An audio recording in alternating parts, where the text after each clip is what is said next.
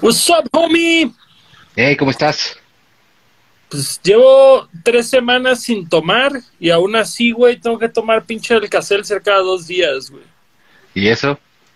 Pues por el estrés, yo creo. Este, este pedo de la, de la, del freno económico internacional, güey, ya se está reflejando de formas feas, güey, como, como trabajar y que la gente no tenga dinero para pagarte. Qué triste. I know, I know, pero tengo fe, güey, tengo fe en que las cosas mejorarán pronto. Claro, obvio. Déjame mover aquí tantito la luz para que me vea un poco más. También puedes sonreír, güey, porque tu sonrisa ilumina el cuarto. Listo, no, todo bien. ¿Tú qué, tú qué tranza, Mr. CD Baby? Pues con un montón de trabajo, ¿eh? La verdad es que ha sido bastante pesado a partir de que empezó la cuarentena. Se puso bastante intensa la chamba acá con la distribución digital. ¿Pero qué? ¿Hay, hay un chingo más de releases que de costumbre o...?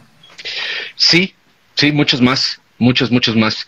Como que al principio, las primeras semanas, los artistas querían lanzar cosas que ya tenían por ahí guardadas, eh, empezaron a lanzar demos, cosas random, y después eh, bajó un poquito y empezaron ya a lanzar tracks que hicieron durante este tiempo.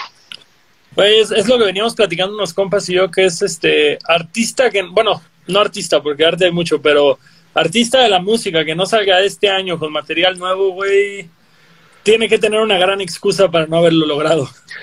Sí, pues sí tienes mucho tiempo libre, sobre todo si estabas eh, ya en tour o planeando tour o, o, estás acostumbrado a estar fuera, ¿no? Como tú, pues seguramente tienes mucho tiempo para estar haciendo chambas ahí en casa. Totalmente, homie, totalmente. Este, digo, antes, antes de empezar esta conversación en forma y a fondo, eh, obviamente, güey, hay 200 mil millones de preguntas en torno a tu ex banda pero yo quiero hablar justamente de todo lo que gira en torno a tu vida hoy en día, no nada más centrarnos en ese tema, porque creo, bueno, creo, me consta, güey, que tienes un, un trabajo muy interesante y obviamente un enfoque sobre las nuevas tecnologías, güey, que, que mucha gente necesita saber, güey. Claro, Sí, con mucho gusto. Pues la idea es ahorita sumar a los artistas con lo que pueda. Eh, Austin paró hace ya siete años y a partir de eso decidí que quería seguir en la música, pero no precisamente arriba del escenario y digamos que me inventé esta chamba y afortunadamente va chido. Está chulísimo. ¿Cómo? Me, me gusta, me gusta arrancar de esta noción, güey. ¿Tú te acuerdas tu primer memoria con la música? Eh, o sea, disfrutándola de la primera, güey, ya sea con un instrumento, ya sea que tus papás estaban oyendo música en tu casa, ya sea que fue con un soundtrack de Disney en español, lo que sea, güey.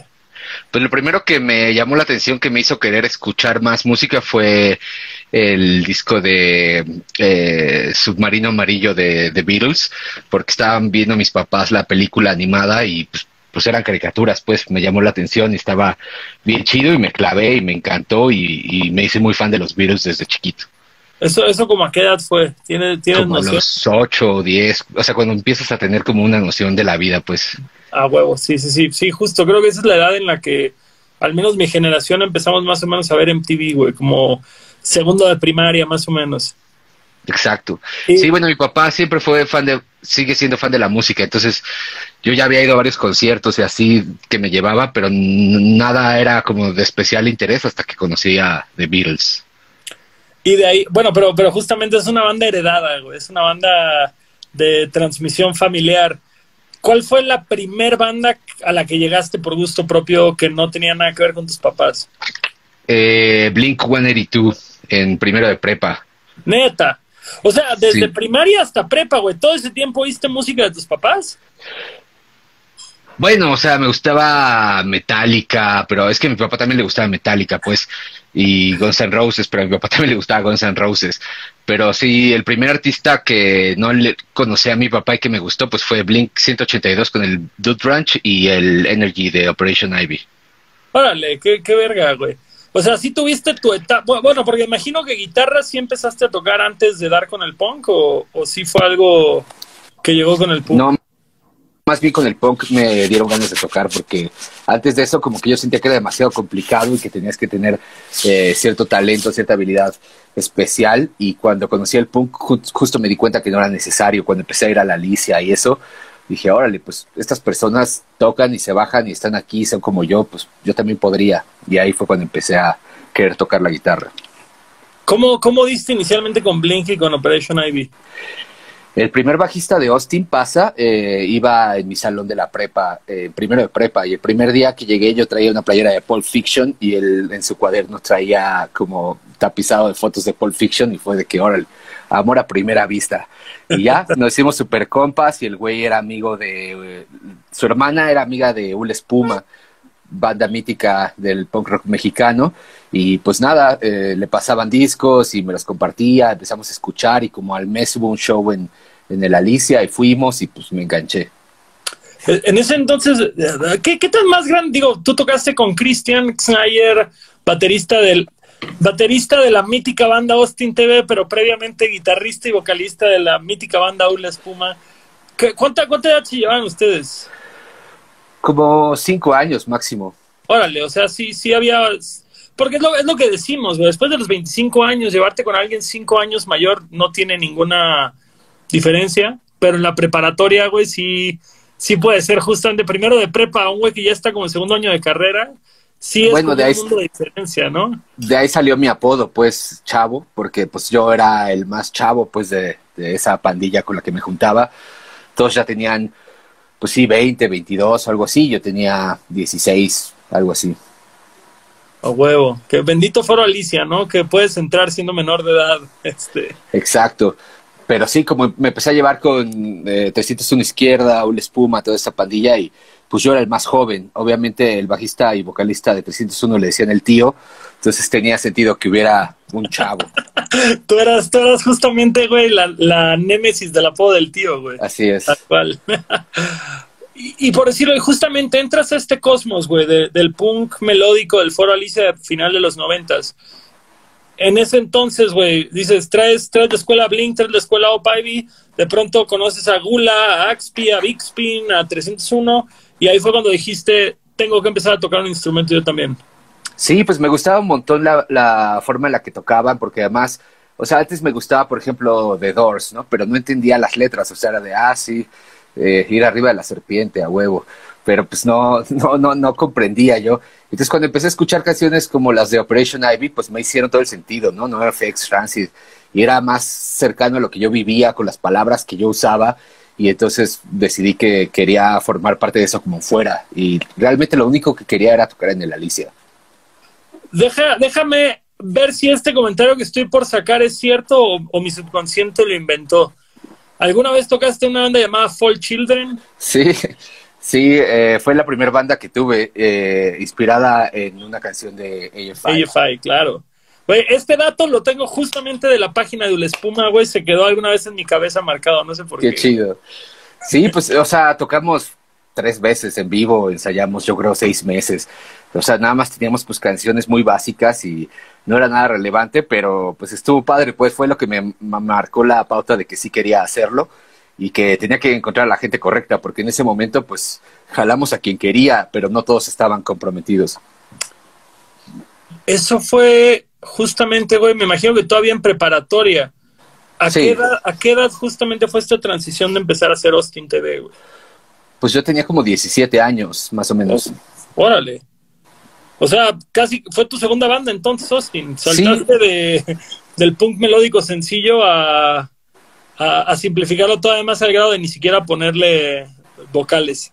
Sí, o sea, Austin empezó cuando yo iba acabando la prepa y, y, y me quedé un año sin hacer nada y luego me metí a estudiar música, pero sí, pues es en esa edad en la que acabas la prepa, pues. Güey. Inicialmente empezó como otra cosa, Austin, ¿no? Porque justamente tiraban, le tiraban más como al rollo emo, emo principio de los 2000 Get Up Kids, este, Jimmy Eat World. Tengo, tengo como esta recolección de nociones. Yo me acuerdo que ustedes los conocí, güey, en el Chopo, literalmente, güey, de que le- me entró toda la curiosidad para con Austin TV porque, pues porque yo era fan de Ula Espuma, ¿no? Entonces era como, bueno, a ver, ¿y qué chingados es esta banda y así? Pero me acuerdo que, que leí que en alguna vez hasta trataron de tener vocalista y nunca jaló ese rollo. Tal cual, eh, nosotros estábamos muy clavados con el emo. Yo me clavé con el emo cuando vi por primera vez en vivo a Sad Breakfast y a Homer Squill. Entonces me, me gustó mucho el género. En ese entonces estaba Napster a tope Entonces me puse a investigar en páginas porque no podías escuchar previo, ¿no? Más bien era investigar eh, discos de emo y intentar bajarte los de Napster. Y empecé a bajar, pues eso, Get Up Kids, Jimmy World, Branston, etcétera, y, me clavé. Y esa era la idea de Austin al principio, como hacer ese tipo, le llamábamos un punk lento, ¿no? Pero sí, intentamos un vocalista, no fluyó y nos seguimos así. Deliso. Eh, ¿cuándo, ¿Cuándo fue justamente, no sé, güey, o sea, ¿cuándo se acuerdan de haber dado este salto de Austin? O sea, porque por decirlo, no sé, dame dos segundos nada más limpio este lente que se empañó. Claro. Uh, caótico, caótico. Grabar todo desde el objeto que tienes en el bolsillo. Claro. Porque ya aprendí igual una luz para que estemos al par. que, o, sea, justamente, ustedes, no sé, güey, o sea, para mí es, es un poquito complicado analizar Austin desde la forma en la que se consume la música ahorita, porque incluso yo me atrevo a decir que Austin fue una banda que rompió un chingo de, pues no quiero decir paradigmas per se, pero que fueron los primeros que se atrevieron a hacer muchas cosas que nosotros vemos a las bandas gringas hacerlo y como que nadie en México se atrevió a hacerlo. Yo, yo justamente he comentado que sea lo que sea, toquen lo que toquen, le guste a mucha gente, no le guste, nadie puede negar justamente lo que Austin se atrevió a hacer que no estaba pasando. Que, que digo, no sé, hoy por hoy, bandas como los Tungas, como Joliet, como Longshot, nos hemos dedicado a hacer un chingo de tour, pero, pero de cierta forma la tecnología nos permitió hacer un chingo de tour. O sea, no sé, yo me pongo a pensar y digo, güey, Gula con el que tiene en esta época sería un Gula muy distinto al que fue pues, a final de los noventas. No, no existía esta estructura, güey, para hacer giras en esa época. Sí, no, para nada. Pues más bien la idea era imitar justo lo que veíamos que estaba pasando en Estados Unidos, ¿no? Yo compraba esta, estas revistas de punk, había una que se llama Flipside y bueno, AP y así, y veía los tours y era que, wow, qué increíble. Y luego fui una vez a, a Los Ángeles al Warp Tour y me voló la cabeza la forma en la que vendían mercancía y eso y dije, güey, creo que claro que podemos, cualquiera puede, nada más hay que replicar esto. Empezamos a hacer mercancía desde el día, o sea, desde el primer show nosotros ya teníamos playeras y digo, llevábamos cinco, pero se vendieron las cinco y de eso hicimos diez y de eso y así. Y más bien cuando empezamos a, a ver qué se podía, grabamos un disco en el Alicia y para hacer un tour, pues empezamos a contactar bandas, pero con páginas. O sea, no había MySpace, entonces buscabas en Yahoo en ese entonces, sí, buscabas banda de rock en Aguascalientes. Y obviamente las bandas chidas pues no tenían página, más bien pues te salían las bandas que estaban bien feas y pero bueno, pues de alguna forma funcionó y nos ayudaron a, a ir encontrando los puntos para hacer los tours. Chiquitos, pero se hicieron. Austin TV pudo hacer tour gracias a las bandas feas, pero profesionales de la provincia mexicana. Exacto, digo, había unas chidas, pues, pero no era, o sea, no era muy común. Digo, si, si en Aguascalientes hay, por decir, mil bandas, pues cinco tenían página. Entonces, pues, Vato, en Aguascalientes no creo que hayan diez bandas. No, sí han de haber unas veinte, güey, pero justo, hay ciertos estados que creo que se han visto severamente afectados por, no sé, güey, la falta de una escena y Aguascalientes es de los primeros en la lista, con todo que es una gran ciudad. Claro. Sí, sí, pero pues más bien era eso de que costaba mucho trabajo contactar pues a bandas, porque ya teníamos conexión con bandas en Zacatecas, en Guadalajara, en Monterrey, en Tijuana, que eran de la misma escena punk rock, que es donde empezamos nosotros. Pero ya cuando quisimos abrirnos como Querétaro, Veracruz y así, era que no manches, que, ¿quién toca en Veracruz, güey, no? Sí, y por decirlo, en, esa época, güey, todavía era un tema de decir, vamos a arriesgarnos irnos a puerta o siempre trataban de ir con una garantía o con algo. No, no, no, para nada. No, más bien era, eh, por favor, eh, asegúranos eh, la llegada, o sea, la gasolina para llegar y dónde dormir. Y, listo, a puerta, sí. Y generalmente no ganábamos, porque como nosotros vendíamos mercancía, con eso estábamos cubiertos. Entonces, más bien era, nada más ayúdanos a montar el show y, listo. Justamente Painted Black decían eso siempre de me voy a ir de gira para ganar dinero de vender playeras. O sea, lo cual es un, es un etos muy raro, pero muy real. Eh, no sé, ¿cuánto, ¿cuánto tiempo duró Austin exactamente? Trece años. Trece años. ¿Y al cuánto tiempo fue rentable para ustedes, güey? O sea, eh, que se pudo volver un trabajo. Pues como al tercer, cuarto año ya no teníamos que invertir nosotros. Y o como sea, pero todavía no era de, de, este es mi 24 horas al día, o si... Pues sí, prácticamente era lo que hacíamos todo el tiempo, pero no ganábamos nosotros todavía, pero todavía vivíamos con nuestros papás, entonces no había gran problema. Y luego ya como a los siete años, yo creo que fue ya cuando empezamos como a percibir algo de ganancia, más o menos. Que ahora sido que como un, bueno, en tu caso, como un 24 años, 25 años de edad, que... Más o menos. Un, un empleo, un empleo pagado y no, y no una actividad recreativa de tiempo completo. Así es, pero bueno, de cualquier forma nunca ganábamos tanto porque realmente todo lo que entraba lo seguíamos reinvirtiendo. Hicimos un estudio, gastábamos un montón en disfraces, cosas por el estilo. Entonces ahí se iba todo el dinero. Pues es que justamente, o sea, y, con todo, y que vendían un chingo de merch y que tureaban un chingo, pues sí, sí es este proyecto de decir, es una reinversión gigante. O sea, siempre quisimos ser como lo más independientes posible, entonces incluso compramos una camioneta para que no nos costara rentarla, ¿no? Eh, y eso, o sea, como que buscábamos tener todo en orden y ir comprando cosas para que nunca tuviéramos que rentar. Y funcionó, la verdad es que cuando ya empezó a crecer, pues ya incluso podíamos rentar pues nuestras cosas y eso funcionaba bastante bien. Oye, te iba a comentar, este, no sé, en, en inicialmente todo el tema de los disfraces, ¿tuvo ¿Tuvo alguna influencia detrás o nada más fue como queremos hacerlo lo más artístico posible? Pues no, o sea, no hubo una influencia, más bien eh, en ese entonces estaba muy de moda por acá una galería que se llamaba La Panadería y yo... ¿Panadería?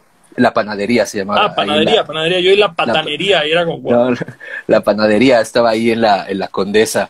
Y yo tenía un amigo que estaba muy metido en eso. Entonces, como que empecé a ir a, a, esa galería y a diferentes exposiciones y me di cuenta que había un montón de fotos como de, o sea, de arte moderno, pues, con personajes disfrazados y se me hizo chido. Lo, lo permeé con la banda, les latió, porque además, o sea, cuando empezamos éramos el proyecto del vocalista de Ula Espuma, pues, o sea, realmente no estábamos buscando nada. Entonces, fue que bueno, si ya vamos a hacer instrumentales, pues está chido disfrazarnos y pues, ¿qué más da? Pues, y ahí fue cuando surgió y realmente solo queríamos disfrazarnos al principio como para tener una identidad, pero luego cuando vimos que era interesante y divertido, pues le empezamos a dar más vueltas. Oye, pero ¿y en ese entonces qué era un disfraz nuevo en cada evento? Pues sí, al principio usamos el mismo como dos o tres veces, que era eh, como personas de los 50, ¿no? un poco estilo wizard, medio ñoño, pero camisas, bien peinados, lentes de pasta, pues casi que así como estoy.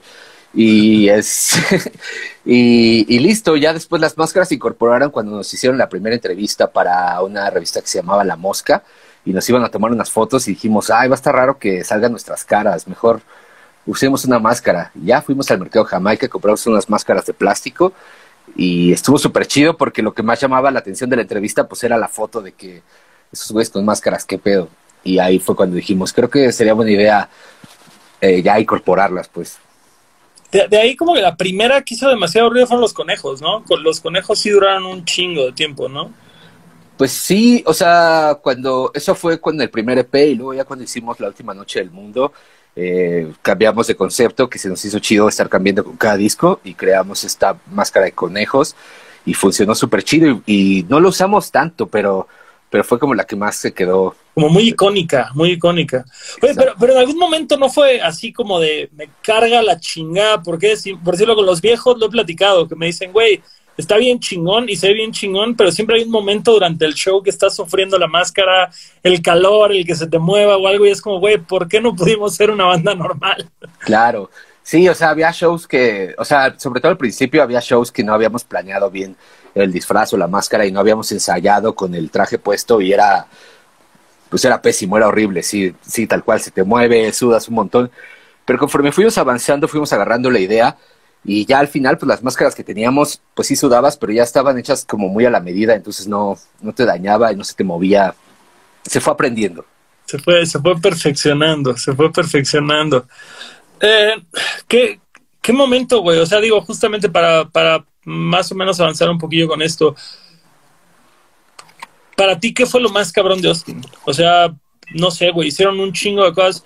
Para mí, y, digo, obviamente esto lo saben mejor ustedes que nadie, pero no sé, güey, para mí es una de estas bandas en las que siento que fue un crecimiento como que nunca dejaron de crecer, siempre parecía que avanzaban. Y muchas veces es la imagen que se ve desde fuera, güey. Desde dentro el éxito nunca se siente tan fugaz, sino que siempre sientes casi casi al doble cada paso que das. Pero todos los demás afuera, güey, es que están poca madre, están creciendo un chingo, van súper rápido. Es como, no, güey, yo no lo veo así. Tú, tú, justamente, ¿cuáles son los pasos más significativos para ti que fue dando Austin? ¿Tienes como memoria de esto? Sí, pues el primero que fue importante fue el Foro Alicia, pero eso llegó como al tercer show que fue bastante bueno para nosotros. ¿Pero que soldado de la Alicia? O, no, no, no. el hecho de tocar en el. Ah, tocar, en, el Alicia. Aquí tengo el flyer, le, abrimos a Big Spin 301 izquierda contra Caos, Ul Espuma y Reacción, un 23 de marzo del 2002. No mames, conozco a todos menos a Reacción, ellos no, no, no sé quiénes son, pero... Sí, no, yo tampoco. Aquí por si alguien lo quiere ver. Ah, ese flyer sí me acuerdo. y eso, ese fue el primer punto importante para nosotros. Después, yo creo que fue eh, el Vive Latino, que fue en el 2005. Eh, eso fue súper importante para nosotros, pues, o, sea, no nos la creíamos. Me acuerdo que me marcaron, me dijeron, oye, ¿quieres tocar en el Vive Latino? Y yo, ah, sí, jajajaja, ja, ja, buena broma, con permiso. Y de que, no, no, es en serio. Yo, ah, sí, pues entonces mándame el correo. Y ya cuando llegó el correo y decía o César o algo así, dije, ay, güey, sí La madre. Y, estuvo bien chido. Ahí digo, ustedes siempre fueron independientes, pero ahí todavía no tenían un manager, güey. Los buscó directamente el Vive. Sí, sí. Lo que pasa es que fue muy chistoso porque nosotros ya llevábamos como cinco años eh, tocando, ya teníamos el primer EP, teníamos la última noche del mundo, entonces eh, empezó Reactor 105.7 eh, aquí en la Ciudad de México y eh, por una u otra tenía Rulo, que era programador, nuestro disco ahí a la mano. Entonces, desde el primer día nos empezaron a sonar y coincidió con que fue el cumpleaños de, creo que tú conocías a Mariana Villela. No me Bueno, una amiga, pues, pero era su cumpleaños mm, y lo empezaron a anunciar porque tocaba Sad Breakfast, Homer Squill y nosotros, era en Coyoacán.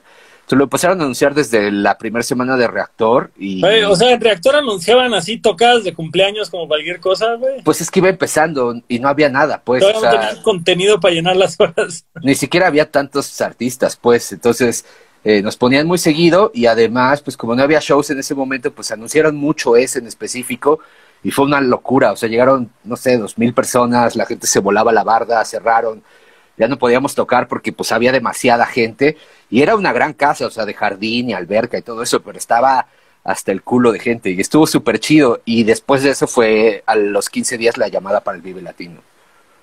¿Y hay que tocar en un escenario normal o ya estaba el, el, de...? No, tocamos en el... En el...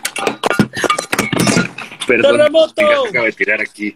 ¿Intolerancia? ¿Todavía era como escenario de intolerancia? Tocamos en, tocamos en el, en el escenario chico, en el, ahorita ya no existe, pero estaba eh, en la recta. Eh, chico, y abríamos, era, en ese entonces el Vive era de un solo día, y tocamos, abrimos como a la una, yo creo, de la tarde. Órale. Pero, aún así, güey, no mames, qué chingón, sobre todo en esa época. Creo que, digo, el Vive sigue siendo el Vive y siempre va a ser una institución, pero, pero tal cual, bandas como Austin no tocaban en el Vive antes, no tenían como el acceso a este festival. Sí, no, estuvo súper chido haber tocado ahí porque además nosotros pues íbamos a ver qué pasaba. Digo, ya teníamos público, pero no habíamos tocado como en algo así nunca y nunca habíamos tenido obviamente el apoyo del radio. Entonces cuando salimos ese día, o sea, había, nosotros esperábamos 100 personas, 200, 500, ya cuando mucho, pero era una cantidad de gente así, muchísima gente, pues y habíamos pedido que llevaran orejas de conejo y eso, y había un montón de orejas de conejo. Entonces, pues salí yo me puse a llorar de que, güey, no es cierto, esto, esto, esto no es cierto, es un sueño. Y estuvo bien chingón, la neta. Qué chulo, güey, qué chulo. ¿Qué, qué otro momento, de, de, ahí, qué otro momento fue icónico así en tu, en tu corazón?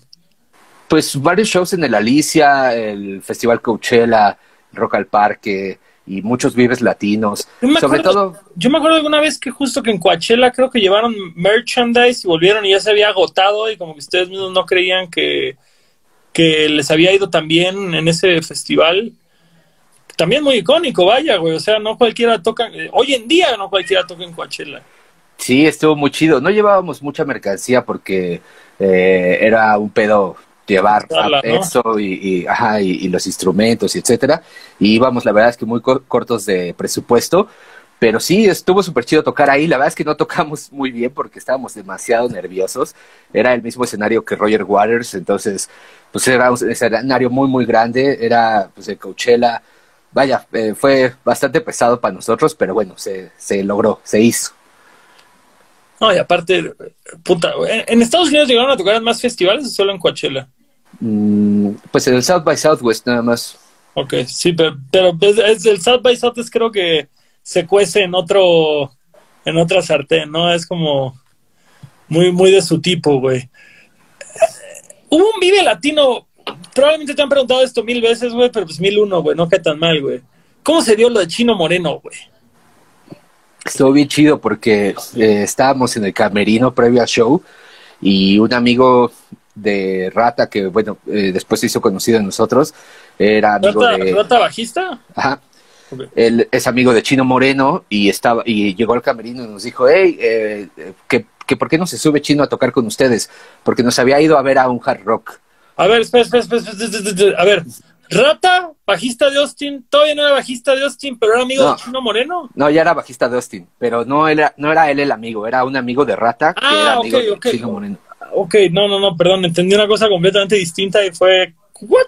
O sea, un año antes tocamos en el Hard Rock Live, cuando existía todavía, y nos, no, cuando terminamos de tocar, eh, nos dijeron, güey, ¿sabes quién estaba en el público? Y nosotros, ¿quién? Chino Moreno. Y nosotros, ¿cómo crees eso? ¿Qué? O sea, ¿qué mierda hace Chino Moreno aquí? Y que no, pues que el amigo de Rata le pasó el disco, que le gustó, y pues que estaba aquí, los quería venir a ver, y pues vino. Nosotros de, órale, qué chingón. Entonces llegó el Vive Latino, y tocaba Deftones, tocábamos nosotros, y como tres horas antes de que nos subiéramos, y que ellos se subieran también, porque se subían casi al mismo tiempo, eh, llegó nuestro amigo y no- nos dijo de que, que si no quieren que se suba a Chino a echar una rola y nosotros qué, pues, pues sí, pero no tenemos nada planeado y dice, no, pues que saquen una de The Cure y así de que chale, la, la verdad es que el, show ya está muy armado y no tenemos nada de The Cure, o sea, va a ser eh, un poco abrupto y no va a estar chido. Mejor que se suba con Marduk a cantar el coro y de que sí, a huevo, que la trae en su iPod, que no hay pedo. Nosotros de qué? y pues ya, entonces eh, es- estábamos a punto de terminar el show y volteo y ya Chino Moreno ahí parado y yo de no es cierto, güey. Y pues ya empezamos el coro de Marduk y yo canten, canten más fuerte, que, que podrían cantar más fuerte si está con nosotros Chino Moreno y pues ya se cayó la casa, estuvo de huevos esa vez. O sea, güey, pero fue algo tan improvisado como es posible, güey.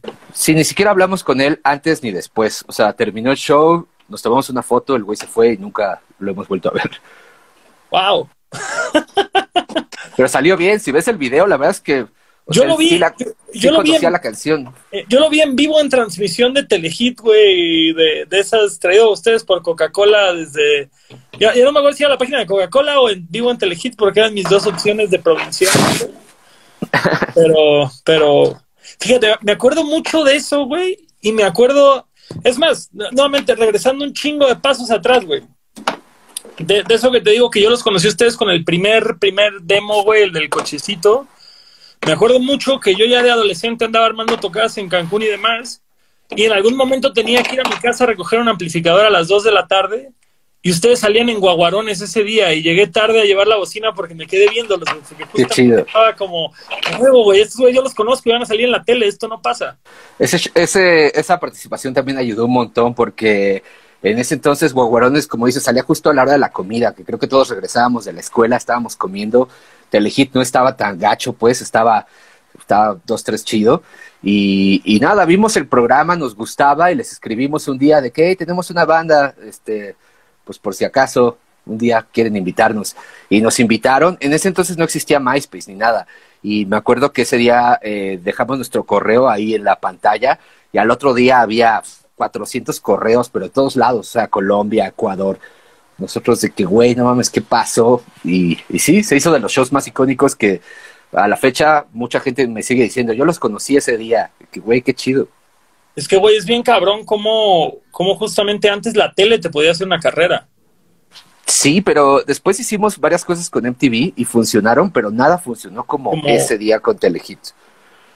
Que, que también creo que justamente es este tema de decir, cada vez ha ido perdiendo más fuerza la televisión en ese aspecto. O sea, no sé, yo, yo me pongo a pensar, bandas que hoy en día la están cuajando en el Independiente, ¿qué tan más grandes serían si hubieran salido a la par que El Gran Silencio, Jumbo, eh, Plastilina Mosh, güey?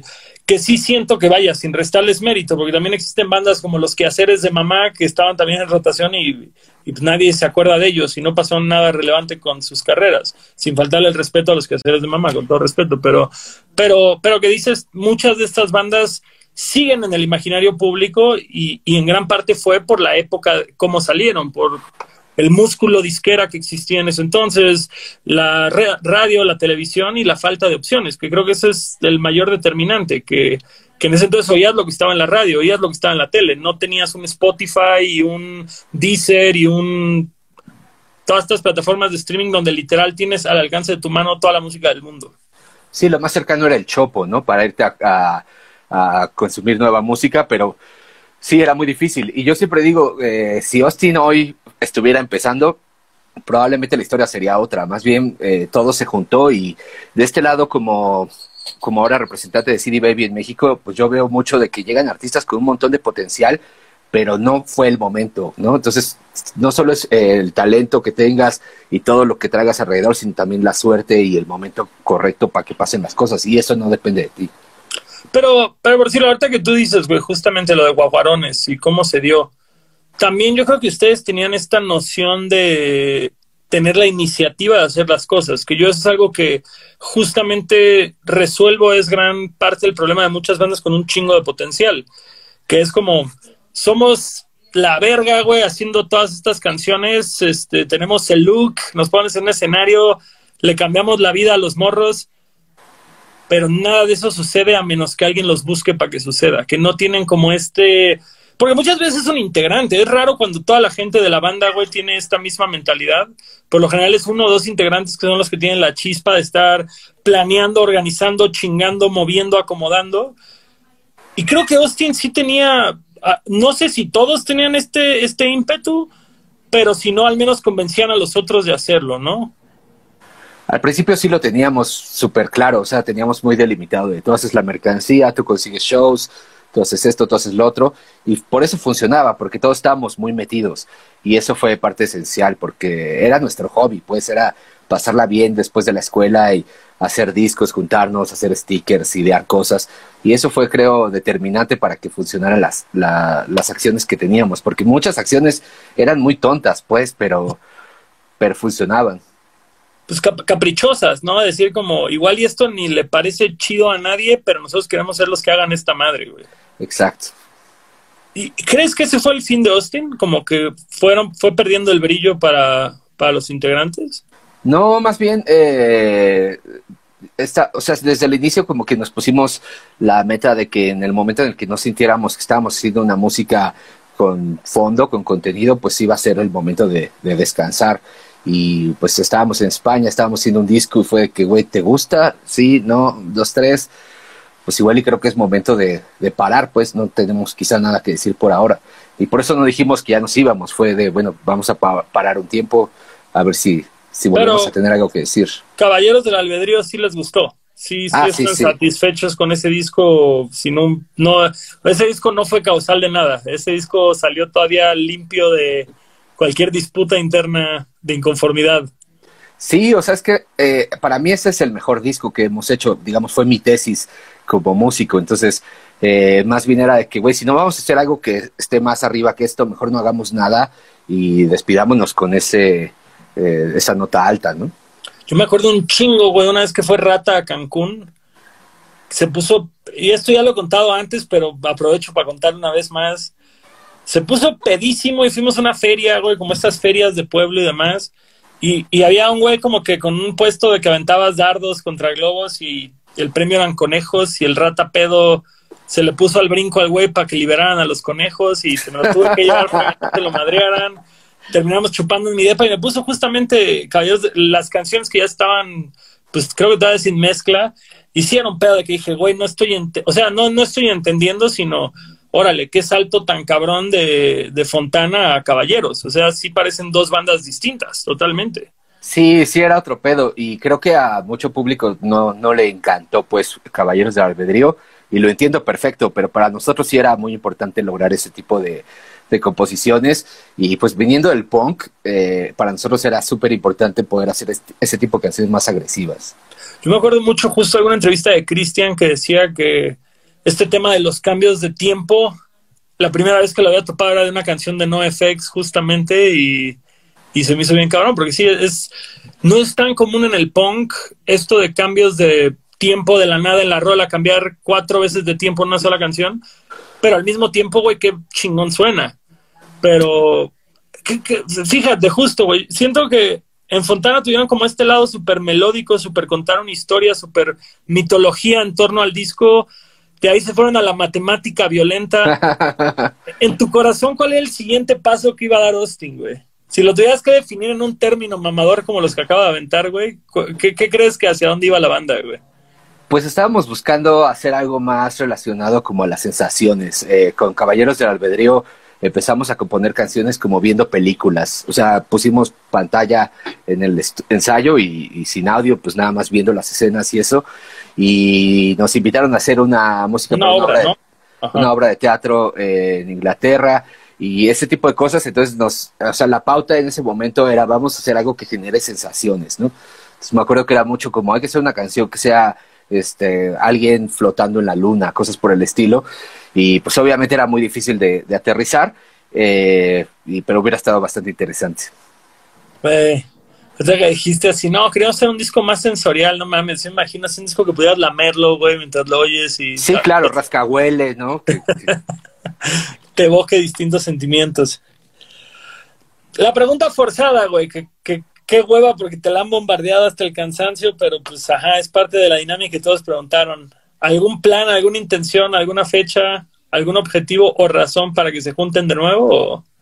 Por ahora no, estamos más bien... Eh... Porque ofertas han habido. Sí, sí, afortunadamente eh, hay un montón de, personas que quieren escucharnos, eh, o sea, se ha interesado, o sea, bueno, managers, etcétera, pero más bien ahorita estamos cada uno en otra en otra onda. Y lo que estamos trabajando ahorita es lanzar Fontana Bella, que no está en plataformas de stream. Vamos a sacar un vinilo, si todo sale bien el próximo año, de, Fontana. Vamos a intentar como poner todo en orden, porque la verdad es que pues sigue siendo un, un este un, proyecto que, que, tiene el interés del público entonces creo vale la pena pues eh, fomentarlo pues ya que mantener el legado ahí mientras esté durmiendo pero que esté existiendo no exacto pero, ¿por qué Fontana no está, güey?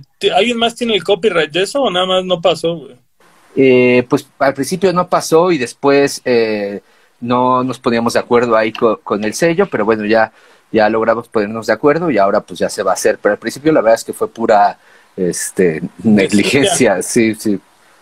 Güey, está, está cabrón en ese aspecto, fíjate, algo, saliéndome un poco del tema, pero no tanto. Algo que he platicado con mucha gente es que gran parte, yo creo que del problema de la música en México y de la cultura en general ha sido la carencia de documentación. O sea, no somos un país que se encargue de hacer documentales de nuestras escenas pequeñas y movimientos emergentes y que se coleccione todo, todo el material que sale en torno a estas, sino que es más bien como los güeyes apasionados que ahí tienen como su pilita de CDs y sus fotos que aún no han escaneado y demás. Y por eso yo me acercaba a gente. Claro y cercano ejemplo, 300 en izquierda, güey se rehusan, güey, a subir el disco, güey, a plataformas de streaming, güey. Y es un tema que digo, güey, no entiendo, güey. O sea, ya déjate tú que se trate del dinero que no te va a generar o de mantenerte true o de lo que sea. Chingada madre, Tragedy está en pinche Spotify, güey, no seas mamón, güey. Este, Crash está en Spotify, güey. Ya, ya es más bien como, güey, hazlo por, no sé, la historia del género, hazlo porque esté al acceso de, de aquellos que se quieren instruir y nutrir, no sé.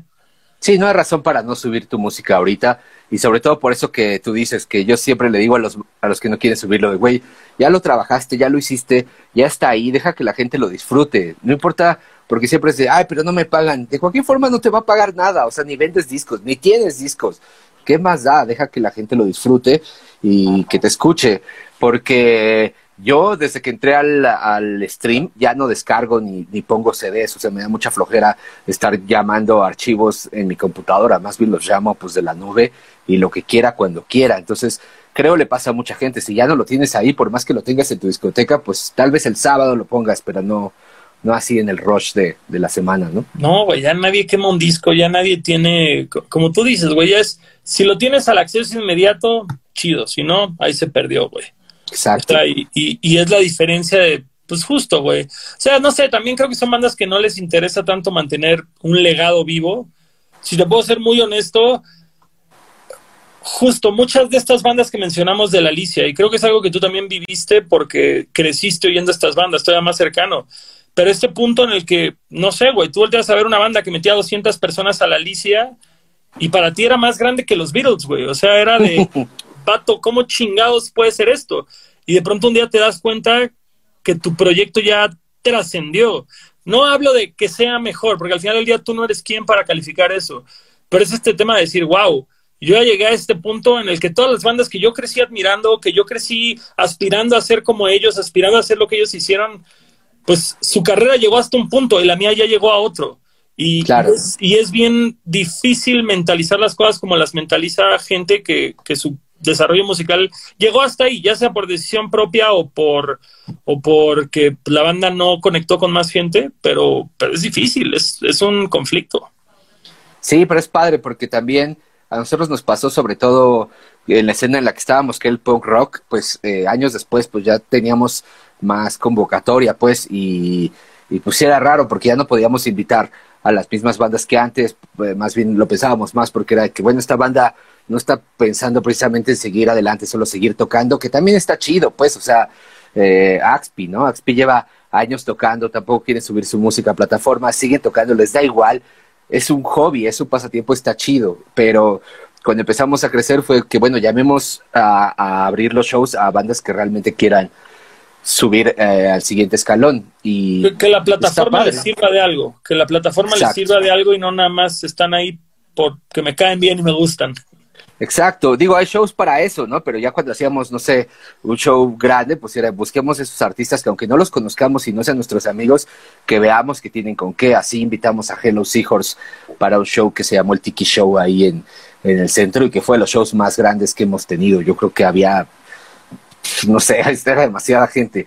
Y eso eh, creo nos funcionó a todos los que estuvimos ese día. Los otros dos artistas no, no siguieron, pero bueno, Hello Seahorse pues sigue demostrando que había con qué, ¿no? Que, que, que, no se equivocaron en, en buscar. Eh, ¿Ustedes eran cercanos de los Vicente Gallo o me lo estoy inventando?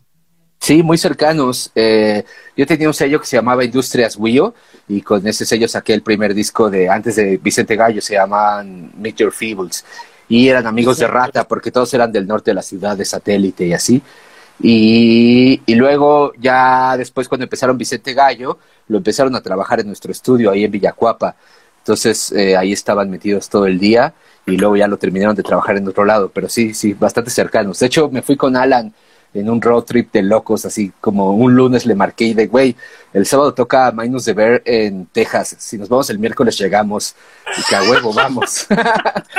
y nos fuimos. Sin pensarlo mucho, chingues madre. Pues sí, porque como era en carro, era de, güey, pues ¿cuánto necesitamos? Dos mil pesos de gasolina y de vuelta y ahí vemos dónde dormimos. El chiste es ir, que sí, vamos. Eh, estos son los mejores viajes, güey, así de... Claro. Vamos, vamos a ver qué chingados pasa, güey. Que estuvo súper chido porque además los dos éramos muy fans de Minus de Ver en ese momento y estuvo de huevos haber, eh, haberlo hecho. Obviamente fue bastante cansado manejar hasta allá porque además solo yo manejaba, pero estuvo chido, pues son de esos momentos que recuerdas con un chingo de cariño siempre. Eh, son esos momentos que la edad adulta y las responsabilidades, güey, te van limitando y, y dificultando, güey. Entonces, qué bueno que en su momento pudiste darte esos, esos trips. Exacto, sí, yo siempre recuerdo de que, güey, todas las tardes que me la pasaba con los full espuma y con los Big Spin y salía de la escuela, íbamos por unas chelas y estábamos todo el, o sea, de viernes a domingo a mediodía, Sin todos hacer juntos. Nada, todo el día haciendo nada, güey. ¿Cómo se extraña eso? Y al mismo tiempo, qué ansiedad pensar eso de que dices, no, no mames, si tuviera todo ese tiempo, güey, haría todo esto, güey. Pero es que era un momento bien distinto al de ahorita, porque no había redes sociales como las conocemos. Entonces era de, güey, pues, pues vamos a hacer esto, no hay nada más que hacer. Y si lo hay, no, no hay forma de que me entere. Entonces estaba padre, pues, era pues, estar escuchando música, echando chelas, nos dormíamos todos en la casa de alguien y al otro día íbamos al chopo, regresábamos a escuchar los discos que habíamos comprado, íbamos a una fiesta, nos quedamos a dormir otra vez en la casa de alguien y al otro día pues desayunar y cada quien en su casa a bañarse y a prepararse para ir a la escuela al siguiente día. Pues estaba bastante chido. Eh, qué, qué, qué, romanticismo de época, güey. Ese es ese tema, güey. O sea, pinche internet vino a arreglar todo y arruinar todo de cierta forma. Yo creo que es, eh, es justo eso, como lo más increíble que nos ha pasado y a la vez es lo peor que nos ha pasado en la historia, ¿no? Obviamente no querría vivir sin internet, pero sí creo que nos ha dado en la madre en muchas cosas, en otras pues nos ha potenciado de una forma increíble. Justo ahorita que dijiste lo de los discos, yo me acuerdo mucho esa época de que llegara un disco a Mix Up o a tu tienda de discos y querían hacer una copia y era el disco raro, entonces tenías que ir a esconderlo, güey, en lo que juntabas la feria, güey. Era, era lo ponías ahí en la música clásica, ¿no? Ni de pedo lo van a encontrar aquí. En, lo que ahora se conoce como, como el regional mexicano, ahí metías tus discos de NoFX, güey, y nadie los iba a encontrar. A mí me pasó con el disco de AFI, el Art of Droning, que los traían al DF una empresa que se llamaba Fracture Records ahí en, en, en, eh, Pericuapa. Pericuapa, justo. Y nos avisó de que el sábado me llega el Art of Droning de AFI. Y yo, a huevo, ¿a qué hora abres? A las 10. Me acuerdo perfecto que yo iba llegando a las 10 y iba llegando Edgar de Gula y iba llegando alguien más de otra banda. Y yo, de ni madres, cabrón, y corrí así de, güey, es mío. Y me los chingué. O sea, bueno, llevaban dos, yo compré uno pero era padre, pues, ese, eh, pues, querer conseguirlo, pues. Justo, güey, justo el atesorarlo y el, y el oírlo hasta... Entonces, es que es lo que yo siempre digo, güey, si llevabas tu Discman a la escuela, en la caja entraban cuando mucho tres discos y en tu Discman otro, por eso te los aprendías, por eso, por eso 20 años después te sigues sabiendo los discos, porque tenías que oírlos hasta que te hartaras, no tenías nada más que oír. Sí, y además, o sea, yo tenía pues no sé, 20 discos, ¿no? No era, o sea, por más que pudiera tener, pues no tenía tantos. Digo, podía llevar los de mi papá, de Doors y Pink Floyd y así, pero en ese momento para mí era más bien el punk. Y me acuerdo tenía el Heavy Pitting Zoo de NoFX, el Energy de Operation Ivy, el Life on Wait de Rancid, y esos discos que siempre te aprendes y también clásicos, ¿no? El, el de MXPX, eh, ¿cómo se llamaba? Life in General. Life in General, que todos son éxitos, ¿no? Entonces, pues sí, también era era padre escuchar música así y me acuerdo que eh, alrededor la gente no lo entendía mucho porque era de, pero ¿por qué escuchas esto? Todas las canciones son iguales y yo, pues, pues, pues sí, para ti, güey, pero para mí cada una es distinta, están chidas. Porque en ese momento, pues en mi escuela, yo iba en una escuela hippie, entonces les gustaba más Fernando Delgadillo, este, ese tipo de, de sonidos, ¿no? Eh, que no está mal, pues, pero yo era más de, güey, yo quiero tumpa, tumpa. Pues, sobre todo en el DF, güey, creo que hubo una obsesión como cada cierto tiempo se obsesionaban todos con una banda. AFI fue una muy icónica. Tiger Army fue otra banda con la que todos los chilangos estaban obsesionados. Ay, ¿Quién más habrá sido, güey? No sé. O sea, esas dos las tengo muy presentes que todos, güey, traían pinches tatuajes y playeras de Tiger Army y AFI, güey. Pues es que también eran, eran las letras, ¿no? Sobre todo de AFI, que todas las letras eran súper chidas, eran súper eh, interesantes y a eso te llevaba a tatuártelo. También se de, creo conectamos mucho con Tiger Army porque estaba involucrado alguien de, de, AFI y además estaban en Hellcat Records y el compilado ese Given Debut de Hellcat Records que traía Dale la bota, la versión en español de, Unión 13. Y era, o sea, eran momentos bien chidos porque wow eso. Y luego salió, eh, a mí me gustaba mucho Choking Victim y que también venía ese compilado, o sea, como que fue un momento muy particular que había artistas como muy underground que ya no eran precisamente, o sea, Rancid, no FX y así sí los llegabas a ver en MTV, pero estos ya, ya no había forma, no, no. Sí, Leftover Crack en tu vida lo ibas a ver en MTV, güey, empezaba por el nombre, o sea. bueno, es increíble que los Dropkick Murphys terminaran en una película de Scorsese, güey, jamás lo hubiéramos creído hace 20 años. Claro, sí, de, Ataris también fue de esas bandas que el DF se obsesionó mucho con el eh, Heartbroken, no sé qué, 20, 12 el, Sandimas, el del Sandimas. Y ese disco también fue muy eh, icónico. Y acá nos gustaba mucho también los compilados del eh, Corama. Corama 1 al 5 y los Fat Rick Courts Fat Music for Fat People. Yo, yo acuerdo una vez vi una foto tuya con el Jiju en las oficinas de Epica, parece, güey. ¿Eso fue de la vez que fueron al Warp? fue de esas cosas que haces de morro, bien pendejo. Eh, fuimos al Warp y nosotros pues siempre veíamos atrás en los discos venía la dirección del sello discográfico, o sea, la dirección física. Y dijimos, güey, pues si vamos a Los Ángeles, pues vamos a pasar. Pero nosotros imaginábamos que era un changarrito así, con una persona o dos, y me explico, no, no, no dimensionábamos que en Estados Unidos y en el mundo estas bandas eran... Y en esa pues, época. Eran muy grandes, pues. Entonces llegamos a la dirección que venían los discos y ya, sí era un changarrito, pero ya no era ahí la oficina. Preguntamos y nos dijeron, no, es aquí a cinco calles. Caminamos, llegamos y, güey, era una fábrica. O sea, fábrica, fábrica, con 40 lugares para estacionarse, eh, tres o cuatro pisos. Y dijimos, bueno, pues ya estamos aquí, chingue su madre. Tocamos el timbre y salió un güey. Así que, ¿qué pasó? Que nada, pues venimos de México y pues nos gusta mucho el sello y no sé, pues nada más venimos como a ver. Y el güey se quedó así, pero pues güey, teníamos, o sea, yo tenía 18, Jiju yo creo que tenía 20, nos veíamos súper mocosos y como que el güey fue, entró, salió y dijo, güey, eh, ¿quieren conocer o qué quieren? sí, sí, nada más queremos como ver cómo lo hacen.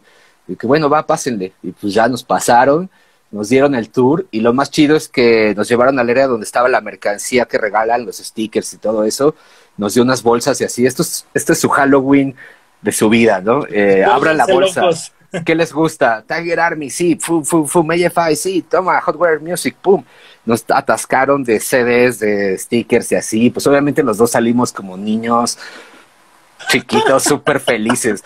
Pero hoy día lo pienso y de que, güey, ni de pedo se me ocurriría ir a tocar. O sea, ¿qué, qué le dices así? Hola, vengo del DF a saludar. Ah, sí. ¿Y eso qué, güey, no? es que nuevamente, güey, era una época más mágica, güey. Yo creo que justamente este tema que decían, güey, unos niños mexicanos están aquí afuera, güey, y así, esto está muy raro, güey, no sé. No, pero además yo llevaba mi playera de No Use for a Name y Higu llevaba una ahí de, de propaganda. O sea, éramos como los típicos punk rock kids gringos, pero pues mexicanos. O sea, yo estoy seguro que nos dejaron pasar porque dijeron, güey, qué cagados morros. Pues, güey, regálales 20 minutos de tu tiempo y listo. Güey, y eso fue. Ajá, aparte de otra época, güey. Ahorita dirían, no mames, van a matar a alguien, güey, en él, güey. Así ya hay muchos También. Era una época más inocente y todo era, todo era misterioso, güey, porque justo hoy en día ves todo en redes sociales. Hoy en día te enteras de lo que le preguntas a Google y Google te contesta. Ya, ya sabes todo, ya no, ya no hay como este velo de fantasía y misterio detrás. Eso yo siempre lo digo que la primera vez que eh, descubrí YouTube, lo primero que busqué fue gente levitando porque yo tenía la idea de que, güey, en algún lugar del mundo debe de haber alguien que puede levitar. Y si eso existe, Google, digo, YouTube ya tiene un video de alguien levitando. Y pues, güey, se me rompió el corazón en mil pedazos cuando me di cuenta que eso no era posible, ¿no? Y es eso lo que dices, pues, o sea, ya no hay un velo de fantasía ni de misterio, que también está bien, pues, pero estaba chido eso, ¿no? Imaginar de que igual en algún lado sí existen los duendes, ¿no? Se dice que en los bosques de Noruega eh, podría haber un unicornio, ¿no? Eh, y ahora pues sabes que no, pero también está bien. Eh, creo eso nos va a permitir avanzar más en la humanidad. Pero mira, tú que, tú, justo entrando un poco al tema industria, güey, tú que eres una persona de la industria. Yo veo gente, güey, como Childish Gambino, como Kendrick, que son gente que es virtualmente inexistente en redes sociales, que sí mantienen este velo de, de misterio todavía, güey. Jay Orney, güey pues cada quien, ¿no? Radiohead hace lo mismo. O sea, yo creo que, por ejemplo, yo creo que mucho de lo que tú has logrado ha sido parte a tu personaje social, de redes sociales, pues, y que lo transportas también a la música y todo hace sentido, ¿no? Pero también luego veo artistas que me dicen de que, ah, pues vamos a hacer este tutoriales de cocina. Y yo, pero ¿por qué? ¿Qué tiene que ver, no? No, pues porque, pues, no sé, yo, o sea, no es el chiste nada más estar haciendo cualquier cosa. Si no tienes nada que decir, no digas nada, duérmete otro rato, no hay pedo. Pero, pero no, este, no esa fuerza. Yo creo que también la música tiene que hablar. O sea, por más chida que esté tu música, eh, digo, más bien, por más chido que hagas tus estrategias de redes, si tu música no está chida, pues no está chida y no va a pasar, ¿no? Entonces, yo creo que cada personaje tiene su onda y está chido más bien que cada artista tenga su, su visión y su personalidad, ¿no? No, no, no me gustaría estar viendo a, a Radiohead publicar diario, ¿no? O a, o Childish Gambino, que siento que él no es que sea una idea personal, sino que más bien a estar haciendo tantas cosas que no tiene tiempo de, de meterse a esto. ¿Te imaginas a Nick Cave haciendo así como selfies, güey, y platicándote su, lo que está desayunando, güey? Pues es lo que pasó con, eh, ¿cómo se llama? Se me fue el nombre, con Ozzy Osbourne, cuando salió The Osbournes, que pues tú imaginabas a Ozzy Osbourne en, Black Sabbath, y de repente sale The Osbournes y ves desde, desde que ves su casa, desde que, pues yo creí que viviría en un ataúd y así, y pues te rompe un poco la fantasía, la verdad. Digo, al final tuvo sentido la serie, pero la verdad es que sí rompió fantasía de, de ese güey es, es más enigmático, ¿no? El pinche príncipe de las tinieblas, güey. Exacto. siempre no, güey. No, pues no era nada, más bien era pues un güey frito al que le tenía que hacer todo porque si no, pues no, no daba una, ¿no? Está bien cabrón eso, güey. No sé, justo, justo, creo que tanto el proyecto como la personalidad de la gente involucrada es la que la que dicta, güey, lo que se puede y no se puede hacer, güey. Pero fíjate, algo, algo, no sé, o sea, justo tocando este tema de las tecnologías y las redes sociales, a mí la disquera me dice muy seguido, güey, es que súbete a TikTok. La neta, la viralización de TikTok no la tiene ninguna otra red social. Y, y, y, el primer pensamiento es como, no mames, ¿qué voy a hacer yo en TikTok, güey? O sea, no. Y luego te pones a pensar y dices, güey, los Beastie Boys lo hubieran hecho chido, güey. Los Beastie Boys hubieran encontrado la forma de subir TikToks y que fueran cagados, o divertidos, o educativos, o, o algo, güey. Entonces, siempre es este tema de decir, si es una herramienta a favor del proyecto, y eso, una herramienta, güey, no no una carga para el proyecto, pues siempre hay una forma creativa de encontrar hacerlo, güey. Y divertida. Yo estoy muy grabado con TikTok. A mí me, me encanta TikTok. Me ha hecho la diferencia esta cuarentena. Y sí, como dices, al principio yo entré y de que, güey, perdí la fe en la humanidad porque me salía pura mierda. O sea, pero pura mierda de que, güey, Juan Pazurita, Luisito Comunica bailando. Que, güey, que esto no. Pero conforme vas dando like y dislikes y así, te va apareciendo cosas más interesantes. Y hoy día me parecen eh, músicos, sobre todo, súper increíbles que dices, güey, ¿qué pedo? ¿De dónde salió este güey? Qué chido que está teniendo una comunidad a partir de esto. Porque lo que hizo TikTok fue voltear el calcetín. Es decir, tú sigues en Instagram a la gente que sigues y eso es lo que te aparece. Pero en TikTok puedes no seguir a nadie y está teniendo un montón de, de contenido. Y conforme más le das clic, se va semejando más a lo que te gusta. Pero sí, no sabría decirte qué tendrías que hacer, pero claro que habría algo que hacer para ti, seguro. No, claro, o sea, es eso, güey. Es como decir, Instagram, güey. O sea, Instagram hoy por hoy me, me recomienda videos de patineta, tatuajes tradicionales y fotos de Hayley Williams. Es así todo lo que me recomienda Instagram. ¿Y dices, ¿por qué? Porque ya se dio cuenta que eso es lo que quiero ver, güey. Entonces, claro, hay otras cosas que me gustan, que entre más las busque, más me las va a recomendar. Pero, pero es eso, es, es inteligencia artificial, el algoritmo, palabras de gente que sabe teclear muy rápido. O sea, va, va a suceder, vaya, nada más es cuestión de que estés ahí metido. Sí, y, hay mucha gente que está en contra de ese tipo de intrusión de, de las redes sociales con, con tu vida, pero yo estoy muy a favor porque soy de que, güey, si no me hubiera sugerido el algoritmo este tipo de, de cosas, ni siquiera me enteraría que existen y hoy día me cambian la vida o, me dan que pensar o muchas cosas por el estilo. Entonces, pues sí, o sea, el Internet, como decíamos, es bueno, es malo, da igual, o sea, así es el mundo también, ¿no? O sea, con un cuchillo puedes matar a alguien o, o hacerte de comer, pues, es depende cómo lo uses. Claro, totalmente de acuerdo, totalmente de acuerdo. Eh, hoy en día, antes que nada, ¿cómo estás de tiempo? ¿Todavía puedes tirarle un rato a la conversación? Sí, claro, con mucho gusto. Buenazo, buenazo. Eh, Industrias Wheel, güey. ¿Cómo surgió este proyecto? Que me metí hace un rato al Twitter y vi que como que está un poquito abandonado. Me imagino que CD Baby... ¿Hay ahí o un conflicto de interés o de plano ocupa demasiado tiempo de tu día CD Baby? Sí, no, lo que pasa es que Industrias Wio era una, una especie de net label, pero éramos unos subdistribuidores. Es decir, yo pagaba la, la distribución con CD Baby y eh, una vez que se cobraba eso ya empezaban a ganar los artistas y yo me quedaba con un porcentaje. Cuando empecé con CD Baby, pues no le vi sentido a seguir haciendo eso, mejor le abrí una cuenta a cada uno y ya ellos ganaban directo. Y, y bueno, pues sí, lo he dejado un poco abandonado porque tampoco me da la vida para tanto. O sea, de verdad todo el día es llamada tras llamada, mensajes, mails, y está chido, pues es muy desgastante, pero me da mucho gusto haber logrado como hacer la, la, transición, ¿no? Ya no ser como nada más chavo de Austin TV, sino ahora Mario Sánchez de CD Baby. Ahora don, don Mario Chavo Sánchez de CD Baby. Exacto. Oye, pero, y por decirlo, en esta transición, güey, terminó Austin, yo llegué a verte haciendo DJ sets, me acuerdo que grabaste algún disco de Us Against the World, o sea, como que entre que se consolidó este proyecto ha sido un, ahora sí que improvisación constante, proyecto tras proyecto hasta que cayera así, bueno, salió este proyecto que ya, ya este, es un poco más ambicioso, pero ¿no habías agarrado una chamba fija en este tiempo? ¿Era puro a ver qué sale? Eh, estuve dando clases en una escuela de música que se llama School of Rock. Ah, y después estuve como locutor en Coca-Cola FM y así chambitas pues, pero nada que fuera como algo que pudiera hacer nada más así eso y ya. Más bien la idea era que no sé dónde voy a acabar, pero sé que va a ser en la música y sé que no voy a estar tocando, sé que no quiero ser manager y sé que no quiero hacer shows. Entonces, como que esas eran las únicas reglas y, y seguí avanzando y, y, por suerte llegué aquí. Yo empecé, hice un menú de cosas que podía hacer por ti, registrar tu obra, ir a este, registrarte en Saque, eh, todo, o sea, ese tipo de cosas que ningún artista hace o no le pone atención o no sabe cómo hacerlo y una de esas era distribuir tu música en línea. Estamos hablando de hace seis años, casi siete. Spotify todavía no eran para nada lo que soy. Entonces muchos era de, ah, pues sí, pues tiene sentido, pues intentémoslo.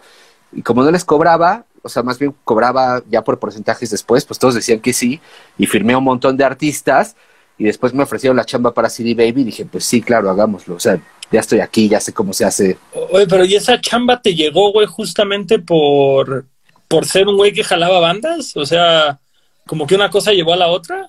Sí, básicamente eh, conocí a un amigo, Daniel eh, Turiel de, de, um, Uruguay, y un día le comenté en un Vive Latino de que, oye, pues yo me dedico a distribuir música en línea y por si algún día ocupas, el güey me tiró a León, pero bueno, eh, a las 15 días me marca y me dice, oye, me ofrecieron una chamba este, para CD Baby, pero pues creo que más bien eso es lo que tú haces y yo ni voy a vivir aquí, entonces ¿por qué no lo haces tú? Yo, pues a ver, pues mándame el correo. Y al otro día de eso vi a Mopri, que es otro gran manager de Monterrey, y le había pasado lo mismo, pero él tampoco quería la chamba. Me dijo, creo que tú eres el indicado, y ya fue de que, bueno, creo que ya la vida me está poniendo aquí, hagámoslo. Y sí, costó trabajo poder poner pausa a, Industrias Guillo porque le había dedicado mucho amor y mucho tiempo y dinero, pero también intenté ser un poco más inteligente de que, güey, eso es algo que hago por amor y está bien chido, pero realmente si quiero seguir en la música, creo que tengo que tomar este, este trabajo. Y por eso digo que me inventé la chamba, porque pues al principio no, o sea, si me hubieras dicho hace ocho años, eh, vas a hacer esto en ocho años, pues ni siquiera me lo imaginaría. Me imagino. Bueno, sobre todo porque hace ocho años literal no existía esa chamba, güey. Exacto. Como tú dices, Spotify sí estaba, pero no es lo que es hoy en día y, y, estar en Spotify era como algo reservado para grupos más pues, establecidos de una forma u otra. Hoy por hoy hay gente que dices, vato, este güey no le escucha a nadie al mes y aún así está en Spotify con toda su discografía. Así es. Sí, estuvo súper chido. La verdad me siento súper eh, dichoso, pues, y agradecido con la vida y la historia y el esfuerzo que puse, pues, eh, eh, por estar aquí hoy. Porque sí, o sea, te digo, es una putiza, la verdad, el trabajo que hago es, es muy cansado, pero todos los días digo, güey, gracias que, que lo estoy logrando, pues, que lo estoy haciendo con algo que me gusta, porque no quería terminar vendiendo tacos o algo. Digo, no es que esté mal vender tacos, eventualmente me gustaría incluso poner un restaurante, pero eh, en ese momento pues yo quería seguir aquí, ¿no? Ya venderé tacos cuando ya pues, a los 50, ya más, ya más relax. Cuando ya estés sordo de una oreja y ya no, y artritis y no puedas tocar y... Exacto.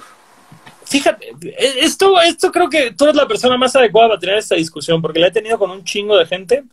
Yo creo que tú me vas a dar la razón, o tal vez hasta me digas no, por más que no lo espere. Hay demasiado hate Spotify, güey porque justamente todo el mundo habla que, el dueño de Spotify es un abusivo, que, no le paga a los artistas lo que deberían estar ganando. Yap, yap, yap.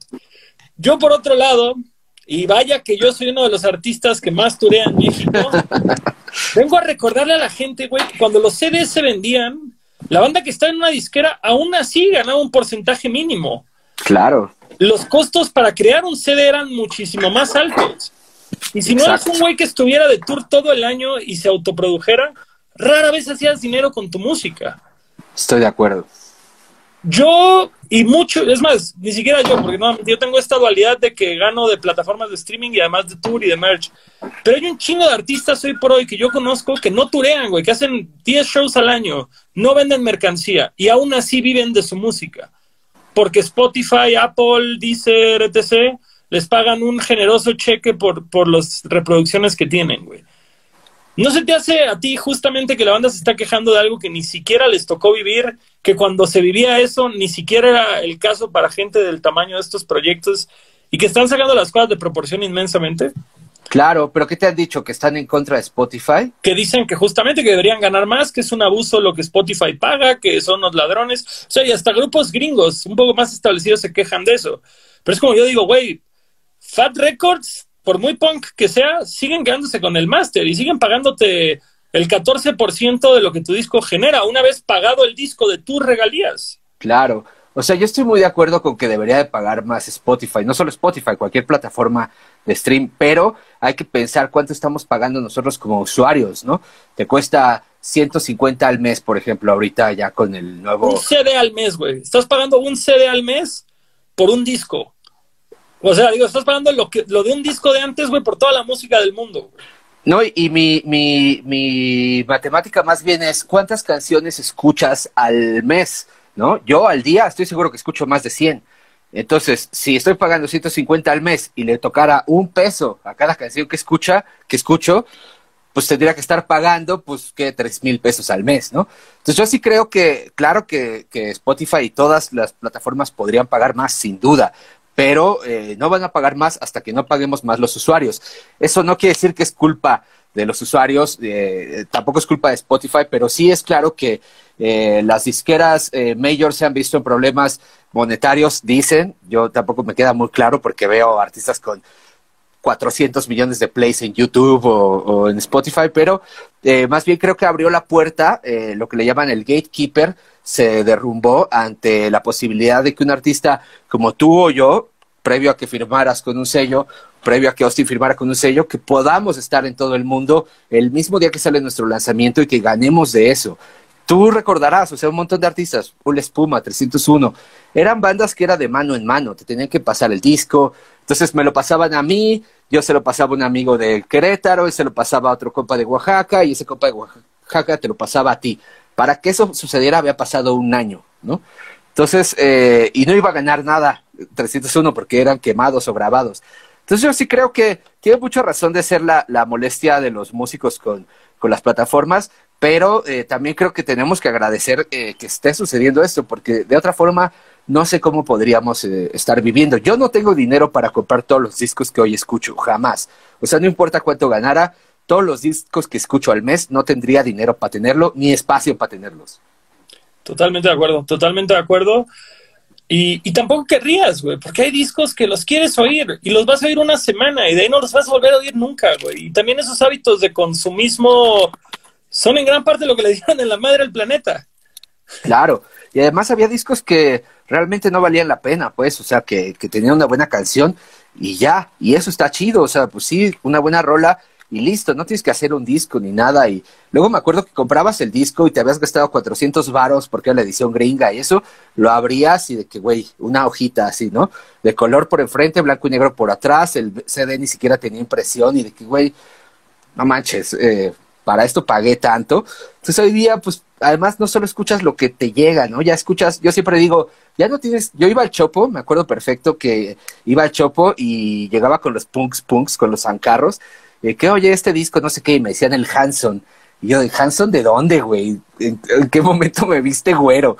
Y, y, me, me, cagaba porque era, güey, qué culero que eh, dentro del punk, que según es como un asunto un poco más libertario, me tengas que estar juzgando. Pues si me gusta el punk y soy fresa, ¿qué, qué más te da, no? O sea, déjame disfrutar de, del género. Y hoy día no tienes que enfrentarte a este tipo de personas, no te van a decir, hey Hanson, cualquiera puede llegar a la música. Y no solo dentro de las grandes ciudades, que creo eh, de donde tú vienes también se incluye, no como una gran ciudad, pero una ciudad, digamos, promedio.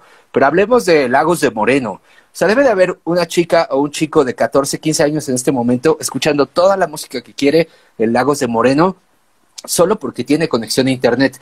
Y antes de esto no lo hubiera podido hacer. Entonces estoy esperando esta ola, te digo, de chicos y chicas que tienen entre 13 y 16 años, que en 5 años nos van a estar entregando música fuera de este mundo. ¿Por qué? Porque llevan toda la vida consumiendo realmente la música que quieren, sin tener que tener el dinero para poder comprar todo. Güey, yo lo veo con el rap, güey. O sea, y, no te digo rap, este, eh, no sé, o sea, no, te hablo de este rap como alternativón o, o más, pues, tranqui, güey, de, de mi estirpe, sino más bien, vete al rap cholo, güey. El rap cholo ahorita en México se está comiendo el pastel, güey. Y justamente ves los números en Spotify, son altos. Pero vete a YouTube, güey, que es gratis. Impresionante impresionantes, sin una disquera detrás, sin muchas veces, güey, con un video hecho con el celular incluso, y, y, y, es ahí donde, donde está realmente la democracia, donde realmente te das cuenta que ya no es el poder de tu disquera o el, o el presupuesto de tu manager o no, güey, es la gente escogiendo qué quiero oír, güey. sí, ya ni el radio ni nada. Nada, güey, exacto, unas canciones que se grabaron con tan pobre calidad como sea posible, güey, con millones y millones y millones de reproducciones y dices, qué bueno, güey, qué bueno que un artista que conecta con la gente no necesita hacer nada más que poner su música ahí fuera y que esta solita encuentre un público.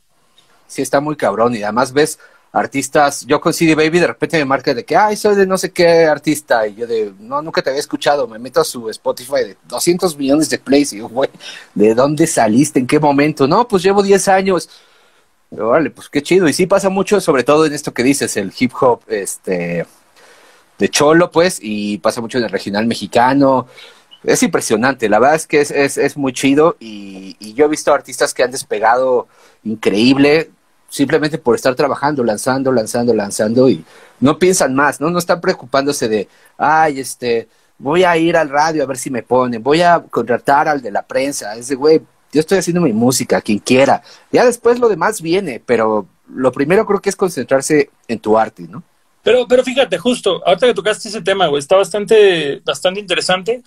Porque por decir artistas, güey, de que, no sé, yo, yo, yo que tengo 33 años, volteo a ver a morros 5 años más chicos que yo. Y tienen un ritmo de trabajo que se adecua a estos tiempos, que dices, vato, yo me voy de a sencillo por mes, güey. Y luego ves a vatos como Bad Bunny, güey, que se vendan como de a tres sencillos por mes. Y dices, ya no sé si esto es bueno o es malo.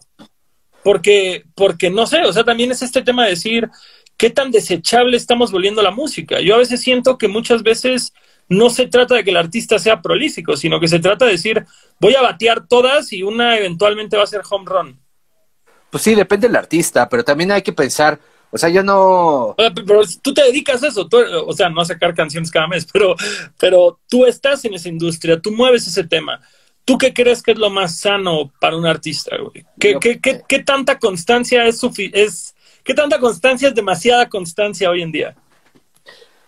Es que yo, yo creo mucho en cerrar ciclos eh, englobándolo en un álbum. Es decir, sí sacas sencillos, pero al final englóbalo, ¿no? Para que también tú puedas evolucionar, porque si no, es raro porque este sencillo ya es tan diferente al otro, o cambias de tema, o cambias de imagen, lo que sea. Eh, obviamente no podemos comparar a Bad Bunny con nadie porque pues tiene a mil personas detrás, pero eh, lo que sí creo es que es dependiendo el artista, porque no es lo mismo, y no estoy minimizando, pero no es lo mismo alguien haciendo beats eh, que alguien, una banda, pues, porque la banda, el beat, digamos, lo trabajas un mes y, y prácticamente ya está, ¿no? Pero la banda crea la canción en un mes y luego tiene que seguirle ensayando dos meses antes de entrar al estudio y, fluir y etcétera. Entonces, son procesos bien distintos. Si tú tienes la posibilidad de estar lanzando, pues hazlo, pues. Pero sí creo que hay que tener un límite eh, en cuanto a eso, ¿no? ¿Qué tanto va a ser la calidad de lo que estoy? No, aparte por decirlo, géneros como el rap, güey, que, que no es un género que inicialmente necesites, vaya, por decirlo, justo, si, si eres guitarrista de una banda, no es como que llegas con un güey y le compras canciones. Eh, en cambio, un rapero, si llegas con un beatmaker y le compras beats, grabas encima y lo sacas. Con una banda, pues por lo general tienes que comprar un instrumento, aprender a tocarlo, encontrarte con otros tres güeyes que tengan este, eh, aspiraciones semejantes a las tuyas. Si quieres que suene como debe sonar, güey, invertir un cambio en eso. Este, sí es un proceso distinto, vaya. Sí, no está mal eh, ninguno de los dos, más bien pues, pues las características de cada género, pero sí creo que, o sea, de repente hay artistas que ya están demasiados lanzamientos, ¿no? Si dices, güey, ya ni siquiera escuché los últimos tres, ni me enteré, pero eh, también hay proyectos que han sabido irte envolviendo, ¿no? Eh, proyectos como J Balvin, digo, por poner algo, que su último disco iba alrededor de los colores, va lanzando uno tras otro, te vas imaginando hacia dónde va, al final ya lo devela y, y lo, lo, cierra en un círculo. Y, eso creo es, eh, eso es coherente y tiene sentido, pero no esperaría eso, por ejemplo, para un disco como Dark Side of the World, digo, perdón, Dark Side of the Moon de Pink Floyd, porque ese disco pues es más bien un concepto en sí, entonces yo esperaría que saliera el disco eh, completo, ¿no? Pues hay respeto. Dark Side of the Wall, acaba de ser el mejor mashup posible. Pero entonces yo digo que es cada artista, pues, o sea, eh, está chido, más bien, si tienes algo que decir, dilo, y si no, pues, pues no, y ya. A mí me pasa, güey, que tengo un chingo de ideas, pero muchas veces hasta las, las eh, porque dices, y fíjate, esto es algo que alguna vez caché de una entrevista que le hicieron a Frankie Stops, vocalista de Leatherface, que decía, siempre, siempre busca en ti la necesidad de escribir canciones, de decir algo. Y dices, güey, es totalmente válido. Pero muchas veces escribes esas canciones, tienes algo que decir y dices, no, no me gusta el formato en el que lo estoy diciendo, no me siento cómodo, no he encontrado la manera correcta o elocuente de articular el mensaje que quiero dar. O, o, mi capacidad todavía no llega tal para hacer el proyecto que tengo en la cabeza. Y no sé, hay, hay gente que siento que que no le importa mucho eso, güey, que es justo sacar, sacar, sacar. Y también es válido, justamente, porque al final del día creo que con el arte no hay un bien o un mal, güey. No, pues lo que te guste y disfrute la gente. Y digo, ¿cuánto se habrá puesto a pensar el güey que hizo Gucci Gang, Gucci Gang, Gucci Gang? Pues no mucho, ¿no? Y eso no quiere decir que esté malo, pues está padre, pero eh, pues sí hay gente que se lo piensa más, creo que tus letras tienen mucho más eh, ideas alrededor y obviamente no va a estar eh, contento con cualquier cosa, pero pues hay artistas que sí, más bien solo buscan estar lanzando eh, tracks todo el tiempo y, pues también está bien, pues, o sea, yo trabajo con artistas que se lo piensan por un año antes de lanzar algo y hay artistas que cada mes están sacando algo y que bueno, pues pues es su idea, está chido. Yo creo que el error sería no hacerlo, ¿no? O sea, no hacer nada. Que luego también eso pasa mucho, de que se lo piensan tanto que terminan no haciéndolo y ahí es cuando dices, güey, qué error, pues simplemente hazlo, no, no va a haber un momento perfecto. Está, está chingón ese pensamiento, güey. Justo. Y, y también es el tema de decir, pues cada día hay más mercado. O sea, cada día es más fácil encontrar otros cinco güeyes que le tiran a lo que tú haces y es más fácil que te encuentren y que los encuentres que antes. Sin duda. No, y además se pueden hacer proyectos transnacionales a través del Internet, ¿no? O sea, yo creo que estamos en el mejor momento eh, de la historia de la humanidad en cuanto a todo lo que está pasando, ¿no? Comunicación, conocimiento, facilidad, ¿no? O sea, si quiero aprender a hacer algo, lo que sea, michotes, YouTube, cómo hacer michotes, listo, aprendo. Ni siquiera tengo que tener una abuelita que tenga el conocimiento para, para contarme eso. Y eso pasa con cualquier persona que quiera aprender a hacer beats, que quiera aprender a tocar la guitarra. Y está bien chido. Y muchas veces me preguntan más bien, oye, o sea, músicos que tocan guitarra o un instrumento me dicen, entonces, ¿crees que me tenga que cambiar al hip hop o al reggaetón? Yo, pues si quieres cambiarte, pues cámbiate, pero no te cambies pensando que eso es lo que te va a funcionar, porque lo único que te va a funcionar es lo que tú realmente tengas en el corazón para decir. Si no tienes nada que decir, no lo vas a decir ni con el reggaetón ni con el rock. Güey, justo, yo creo que si lo que están buscando es la fama, güey, ni se suban a la música, mejor vuélvanse TikTokers o YouTubers, como que es más fácil conectarla por ahí, yo creo, y, mejor remunerado incluso que, que la música. Sí, sí, no, o sea, esto tiene que ser una vocación, no tiene que ser algo que realmente quieres hacer, que amas y divertirte sobre todo, pero sí me llama mucho la atención ver a este tipo de casos que los veo todo el tiempo, te digo, lamentablemente pues es imposible que a todos los artistas les vaya bien y me toca ver muchos casos que traen todo para lograrlo y no lo logran porque pues muchas veces pues sí estaba bien chida la producción y cantas chido y, tiene onda, pero pues no, no hay carnita, no, no hay nada de que me identifique. Yo lo voy a decir abiertamente y, espero que nadie lo tome mal, pero a mí me emputa que Belafonte Sensacional no sea más grande, güey. O sea, es esa parte en la que no termino de entender al público. Pero ¿por qué alguien lo tomaría mal? pues no sé. O sea, al final o sea, porque, porque no quiero pintarlo de ninguna manera que se malinterprete o malentienda y hoy en día todos malentienden todo, pero no sé, güey, a mí es una banda que en disco se me hace increíble, en vivo se me hace una cosa completamente distinta, pero igual, e, equivalentemente increíble.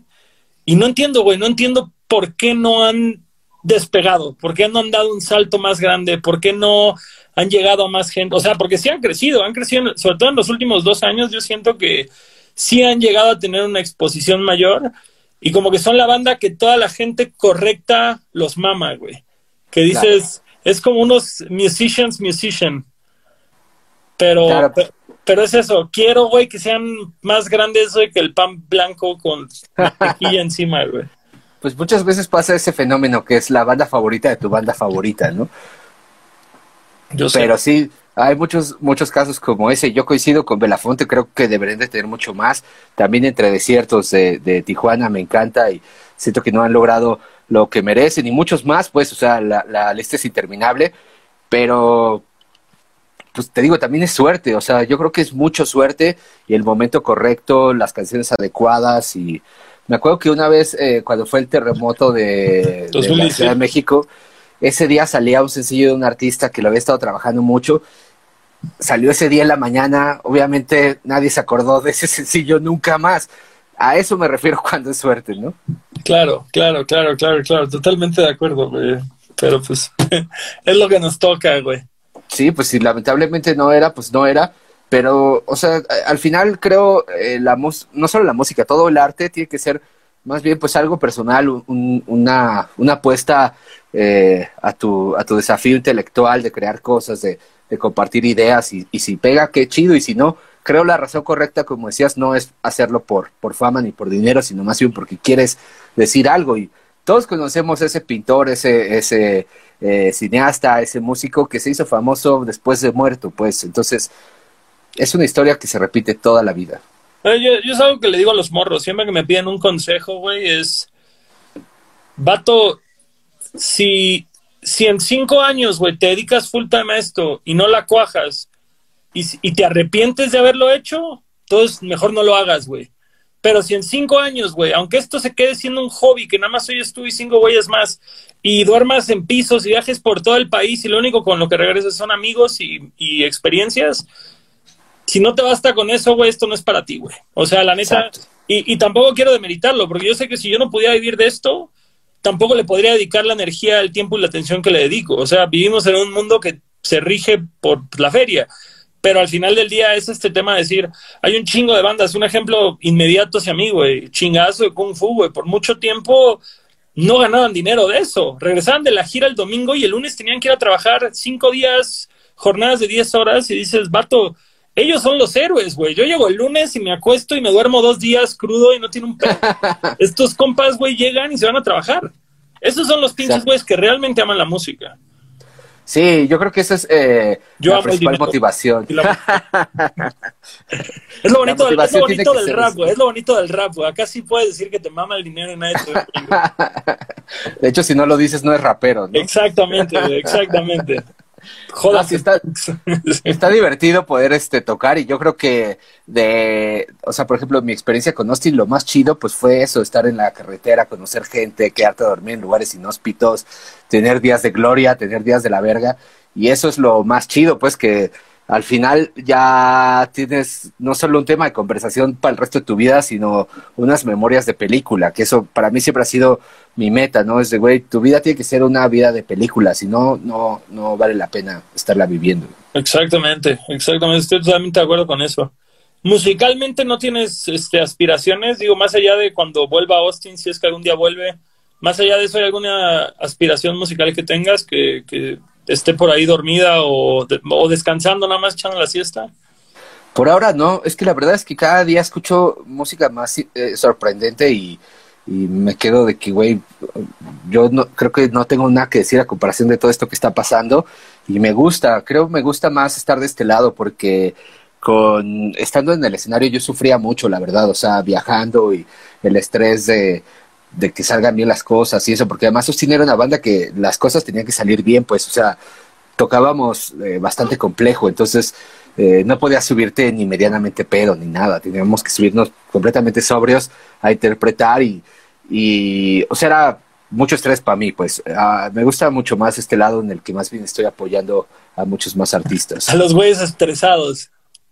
Exacto. Digo, yo estoy muy estresado también, pero, pero ya es, es, distinto. Y, y, también siento que, que, lo que hicimos fue súper chido. O sea, no, no me veo haciendo algo mucho más chido que eso, pues entonces prefiero más bien de este lado, está chido, me gusta, eh, no siento que sea eh, una mala idea, más bien siento que es correcto porque se necesitaba también un artista que pudiera hablar con otros artistas acerca de derechos de autor, de ideas, de qué te conviene, qué no, y que saben que les estás diciendo las cosas de verdad y no estás buscando un beneficio oculto, ¿no? Está chingón, está chingón. Sí, por eso me hizo mucho sentido representar a CD Baby, porque era, bueno, es una empresa eh, creada para artistas independientes y coincido en mi pensamiento completamente con eso. Vamos a hacerlo, porque si no, creo no lo hubiera hecho. Oye, te iba a preguntar por último, bandas como eh, como este DJ Perro, güey, que se cantaron un tributo a Austin, güey. ¿Qué, ¿Qué tal ese feeling, güey? Increíble, DJ Perro tiene un buen de onda, me caen súper bien y cuando me avisaron pues se me hizo súper chido. Todo lo que lo que ha estado pasando con el post-rock, mat rock, después de que Austin estuvo. Se me hace bien chido y se me hace bien triste que no haya pasado cuando nosotros estábamos, porque te digo, buscábamos bandas para tocar y no había. Y ahora pues sí tendríamos cuatro o cinco para elegir, al menos, y bueno, pues así es esto, pero sí me, me, me llena mucho el corazón. No solo DJ Perro con el cover de Marduk, sino todos los días recibo un mensaje de, hey, ojalá regrese Austin, o qué chingón. El otro día este, nació mi hija y le puse el disco. ese tipo de cosas a mí pues me llenan el corazón bien cabrón, pues, porque pues como que lo que, digamos, ya tu vida ya tuvo un sentido en la historia, ¿no? Siempre pienso que si muero mañana, muero feliz. totalmente, güey. Yo, yo he pensado mucho eso ahorita con, con esta industria detenida que tenemos, que digo, pues la neta es que si, si esto empeorara y nunca más en, no sé, la próxima década pudiera dar un show en vivo, mierda, güey, me fui, me fui habiendo logrado más de lo que pensé que iba a poder lograr. Te rayaste. Me rayé, güey, así tengo una plétora de memorias chingonas que por otro lado también digo, tengo un chingo de cosas que no he hecho, que muero por hacer, que, que quiero conocer, que quiero ir, que, que, que, de pronto tienes este ataque de arrepentimiento que dices, güey, si hubiera sido más disciplinado proactivo, hubiera podido haber hecho esto ya, o ido a este lugar ya, o aparecido aquí ya. Pero justo, dices, bueno, últimamente con lo que se logró, no con lo que sueño con lograr, me voy feliz, güey. Me voy más feliz de lo que jamás hubiera imaginado o jamás hubiera hecho quedándome en Cancún. Claro, y, todo lo que tomó para que lograras eso, y lo mismo de Austin fue dar el primer paso, ¿no? Fue como lo mismo cuando me piden, danos un consejo, yo, pues arriesguense. Obviamente tu familia te va a decir que no. Y te quería preguntar justo, ese sampler que tienes en este track que se llama Club, de los 27, ¿será? Que, que es como una llamada y así, Gastón, si no ah. vas a llegar ¿Esto es real o es falso? Güey? Todo el disco tiene, haz de cuenta que cada vez que acaba una canción del disco eh, es una llamada distinta, güey, y es como lo que amarra con la siguiente canción. Eh, Club de los 27 pues no trata de nada realmente, entonces como que era más bien para arrancar el disco, pero con ahí entra justamente mi jefe del trabajo y te manda llaves, teléfono y cartera, que es una canción que habla que quiero renunciar. Luego me habla una morra diciéndome que si la iba a ir a buscar o no, y, y eso manda una canción de amor y la madre. Y, fue como mi manera de amarrar el disco para que tuviera un concepto, porque eran rolas por todos lados. Eh, todo está basado en llamadas que tuve, Obviamente no son llamadas este, reales. Reales, güey. Escribí el guion y se lo, y, bueno, cada persona le agregó un poco de su, de su cosecha, pero no, justamente fue para, para amarrar este el disco. Es que eso salió muy real, así de, ya, mejor ni vengas, cabrón, estamos a la madre de ti. Y, yo te imaginaba de abogado, así, sí, a huevo. Es que, güey, justamente, y, y lo platicé hace poco en otro podcast, güey, que era cuando empecé en el 2000, yo, yo mandé a la chingada todo en diciembre del 2013, empecé 2014 listo para hacer long shot full time. Y, nuevamente, sin promesas ni nada, 14 meses no tuve casa, güey. Eh, y me acuerdo mucho que justo 2013 habría ido a tocar como cinco veces al DF. Y por más que mi jefe era a todísima madre, el jefe de la chamba que tenía en ese entonces, y me daba permiso, si entendía el pedo, pues llega un punto en el que empiezas a quedar mal, güey. En el que empiezas a quedar mal, en el que le empiezas a fallar a gente, en el que dices, pues ya, güey, o sea, es una o es la otra. No puedes dedicarte a, a las dos. O sea, tienes que tienes que creer, güey, por más raro que suene. Sí, pues es, eh, es un salto al vacío, la verdad es que todo arte es un salto al vacío y es bien chido pues quien lo toma y se la juega. Yo también cuando estaba eh, empezando Austin veía que mis papás no creían en mí y, la escuela y lo que sea Y, pero cuando vieron de que terminaba el show a las 3 de la mañana, llegaba a dormir y a las 10 ya estaba listo para irme a ensayar, y empezaron a ver ese tipo de cosas, creyeron en mí y yo mismo también dije, güey, pues claro que sí. Y si no, pues no pasa nada, ¿no? Ya vemos después, pero es mejor intentarlo ahorita que, que después quedarte con esa duda de qué hubiera pasado, lo que sea, ¿no? O sea, yo siempre le digo a la pandilla, güey, si lo tuyo es la química, que no te digan te vas a morir de hambre, pues güey, lo mío es la química, chingue su madre, vamos a darle, porque siempre te van a decir de lo que sea que te vas a morir de hambre menos de abogado o doctor, ¿no? doctor o, ajá. Pato, la química, claro que puede ser negocio. Todos vimos Breaking Bad, güey. Ahí está. Vivimos en México, güey.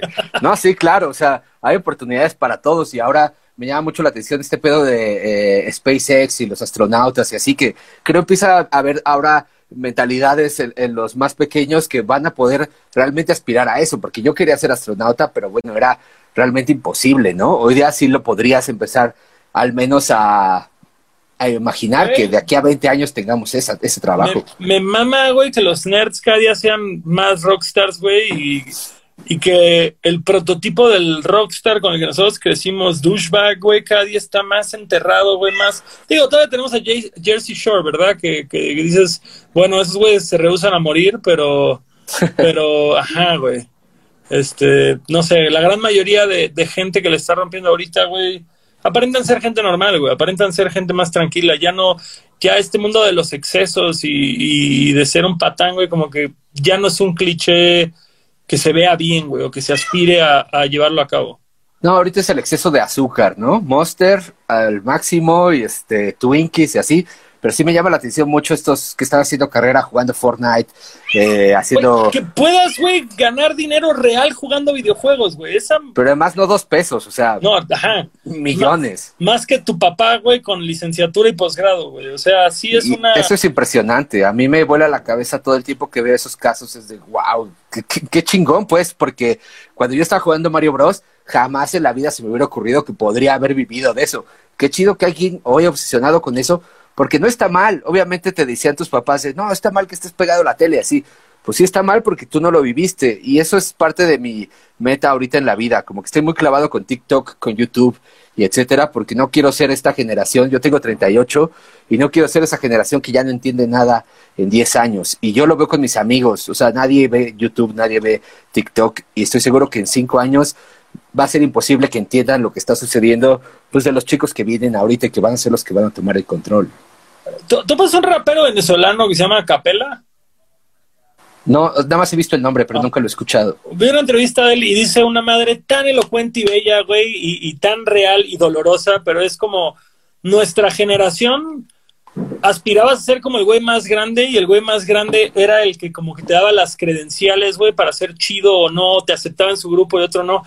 Hoy por hoy, güey, los morros se burlan de los rucos, güey. O ni siquiera de los rucos, de los güeyes mayores, güey. Así como que, como que ya es este tema de decir, si un güey de 30 años se trata de subir al tren de la moda de los morros de 22, güey, los morros de 22, güey, lo rechazan y se burlan de él y lo señalan. Es, ah, mira ese señor haciendo el ridículo.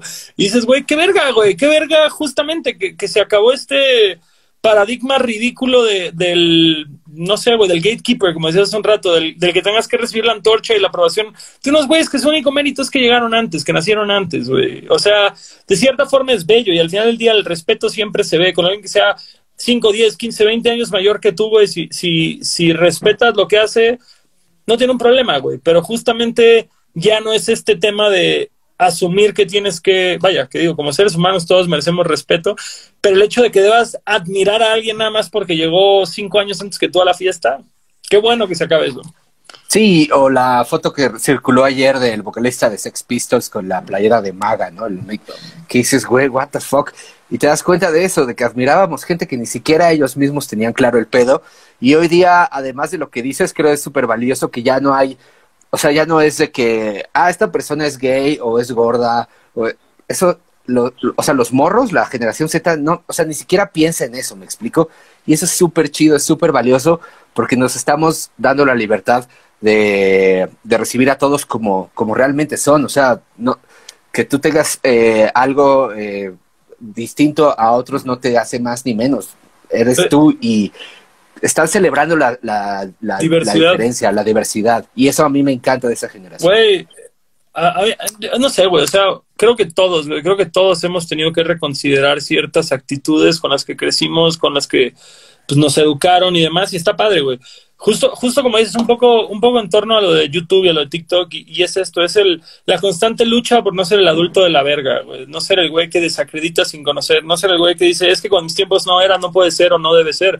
Y, y justo es este tema, el, el qué chido que cada vez sean menos la discriminación o se luche para que no haya discriminación. Y es bien raro cuando amigos tuyos con los que creciste, con los que tienes un, años conviviendo y, empiezas a ver que empiezan a adoptar estas actitudes de señor panista, de punk, punk panista, güey, que dices como, pues vato, cuando nosotros éramos morros y queríamos en esto, era más hacia lo que los morros de ahorita van, güey. O sea, ese pedo de, los morros del K-pop, güey, que, les, que le boicotearon el rally a Trump, güey, que cada vez que salen las nuts bloquean completamente. Y dices, vato, esos pinches K-popers resultaron ser más punks que crash, güey. O sea, y, la gente se indigna y la gente, los, la gente de nuestra edad los ve mal o los desacredita. Y es como, güey, ¿por qué? O sea, ¿por qué? Sí, además, eh, eh desacreditan mucho el K-pop con esto de la moda del K-pop, los bailes, ¿no? güey, si estos güeyes son felices eh, haciendo el baile de BTS, que te valga verga, ¿no? ¿Cuál es el pedo? A, mí es de las cosas que más me arden, güey. O sea, de decir como, güey, qué chingón que esté tan de moda bailar y que los morros tengan TikTok y desde morros, güey.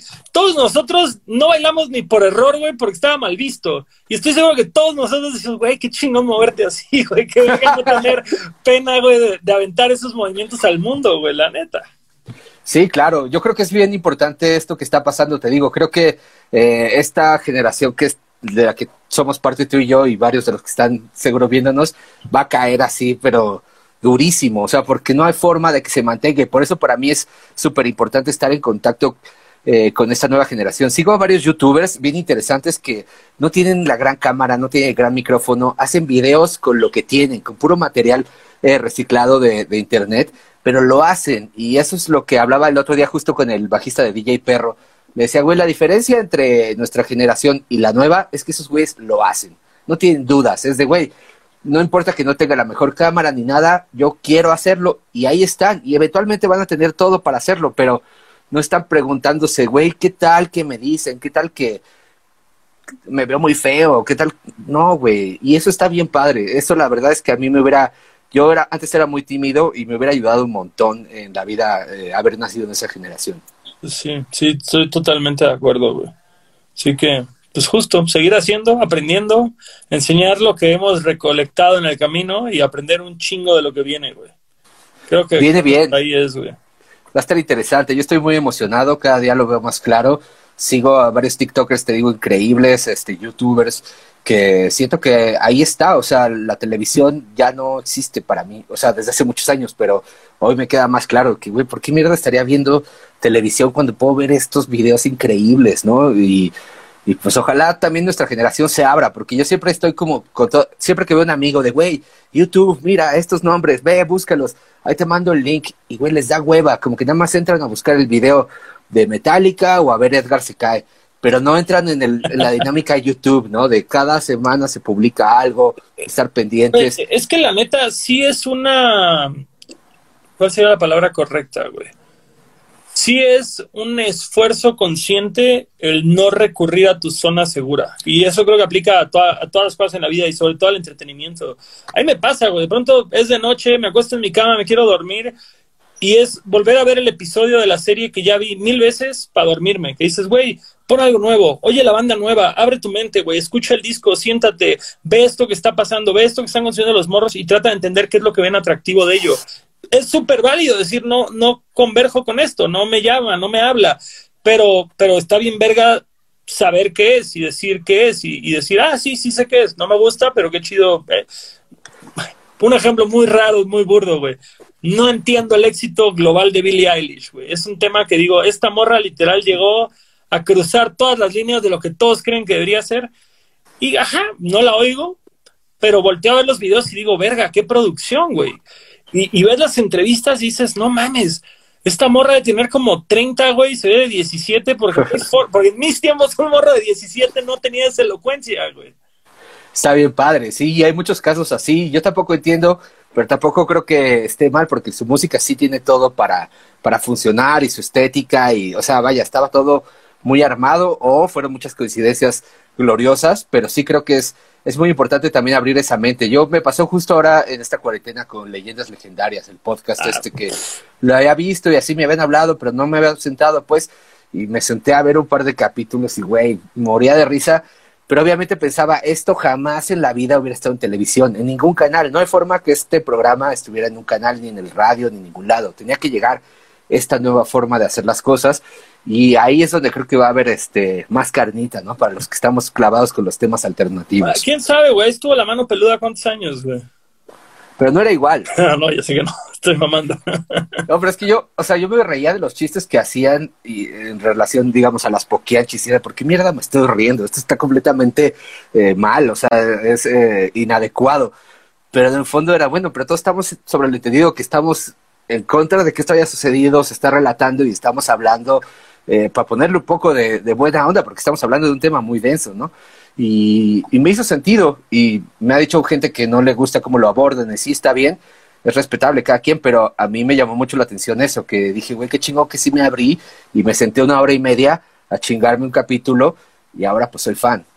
Totalmente, güey, totalmente, y, y es una chulada. Claro, güey, ya el día todo va a incomodar a alguien. Eso, eso creo que sí es un tema, el, el pues, pues tal cual. Si no te gusta algo, no te enganches y ya, vea lo que sigue. O sea, es, es este tema de decir, güey, ¿para qué le das atención y reflejas atención hacia algo que, que, no quieres en tu vida? O sea, tan sencillo como ir a lo que sigue. O sea, es eso, hay tantas cosas buenas que para qué desperdicias tiempo en cosas malas. Sí, sí, cuando veo peleas en Twitter que se enganchan así con cualquier madre, es de güey. Digo, hay temas que sí hay que defender, pero hay otros que es de güey.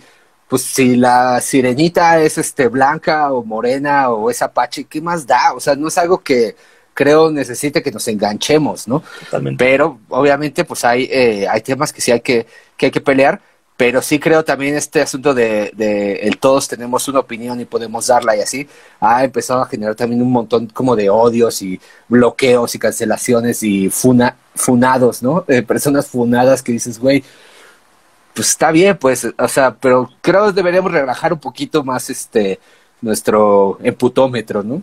Es que más bien creo que justo es este tema de decir, no opines, güey. O sea, y no, y no digo no opines porque al final del día es importante opinar, pero hay gente que siente que si no opina, güey, el mundo no va a girar la próxima hora. O sea, es como, canal, si ni estás informado del tema, si ni siquiera estás consciente de las partes y si ni siquiera tienes un argumento que traiga algo a la conversación, ¿para qué? ¿Para qué? Pero, ajá, esos son mis dos centavos. Yo ya tengo una política, porque yo me peleaba con todo el que podía pelearme en redes sociales y hasta que un día creo que me vi desde arriba y dije, güey, no quiero pasar así mis días, güey. O sea, sí, no, es, es desgastante. y, y no me acuerdo quién fue el comediante que lo dijo, güey, pero que me encantó la frase que decía, ¿tú crees que Michael Jordan, güey, deja comentarios en YouTube, güey? Así que dices, Pato, la gente que está haciendo cosas relevantes, güey, no tiene tiempo de entrar a esos pleitos, güey.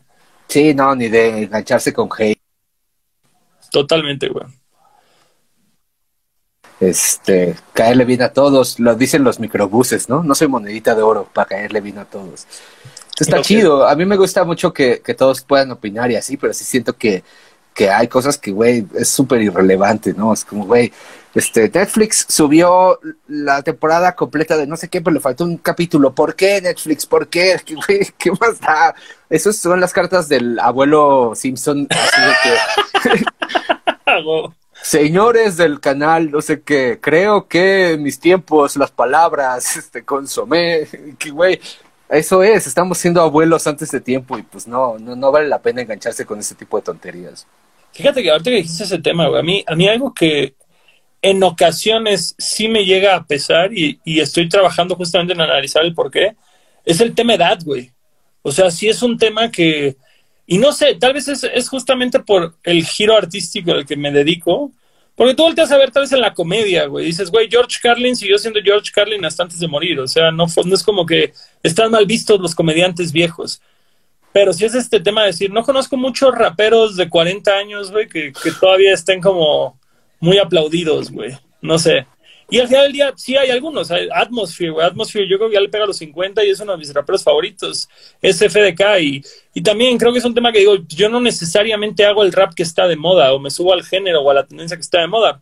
Si algún día, no sé, güey, 10 años más, a más un público y le sigue gustando lo que hago a esa edad, bien. Pero sí llega el punto en el que hay ciertos géneros y ciertas escenas que tal vez iban más de la mano con la juventud o con un público más, Claro. más, más chavo. Sin Chavo. duda. Pero, pero, pero, o sea, pero músicos, pues hay muchos que crecen, o sea, Pink Floyd, ¿no? Eh, eh, bueno, Pink Floyd ya no es lo que es, pero Roy, Roy Waters, pues está bien que siga tocando. Digo, en el rap, pues Eminem, no sé cuántos tenga, pero pues no se ve. A así 50, como de 15, 50, ¿no? pero justo está muy conservado, muy, muy en orden. Yo creo que mientras tú te sientas cómodo arriba del escenario, está bien, ¿no? Ya cuando ves de repente artistas que se ven demasiado eh, eh, disfrazados para subirse al escenario, para ocultar. O sea, esa foto clásica de Maná, ¿no? Que de repente todos ya traen lentes oscuros y es de, bueno, pues sí, ya, ya se ve un poco más maquillado de lo que debería, pero pues si están cómodos, pues está bien, ¿no? Pues, este, este vato, el John Joseph de Crow Mags, que el vato es este maratonista y hace triatlones y la madre y tiene 60 años y, y el güey dice, esta es la única forma en la que a mis 60 puedo dar el mismo show que daba a los 30, pero lo voy a hacer porque así importante es el hardcore para mí. Y dices, verga, y sí, güey, y acá tiene cápsulas en Vice que el güey está haciendo triatlones y dices, vato, me saca 30 años, güey, y, y, y te estés mejor. Bueno, Iggy Pop, güey, que dices, vato, Iggy Pop a su edad, güey, creo que está más entero que cualquiera de nosotros. Sí, Tony Hawk. Sí, sí, que, ves a Steve Caballero de 60 años, güey, todavía está patinando en un bowl y dices, güey, yo, no me, cabrón. yo no me puedo tocar los dedos del pie. Sí, este está chido. Yo creo que mientras se sientan cómodos y como dice por aquí un comentario de Joak Cord, el público crece contigo. Entonces, pues si el público va creciendo contigo y traes esa onda, pues güey, creo eso está bien chingón que, que lo sepa representar y que sepa representar al público. Porque si de repente ya a los 50 empiezas a intentar entrar a la onda de los chavos, pues obviamente va, va a valer verga. Hey, yo siempre he dicho, a mí por decirlo, Blink, tú mencionaste a Blink hace un rato, que dices, güey, yo de pronto oigo a Blink y siento que no están cantando rolas de acuerdo a su edad.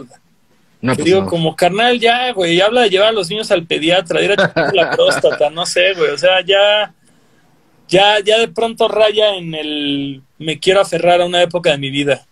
Sí, creo que era mucho más eh, madura esta canción, Stay Together for the Kids, que todo lo que han hecho hasta ahora, ¿no?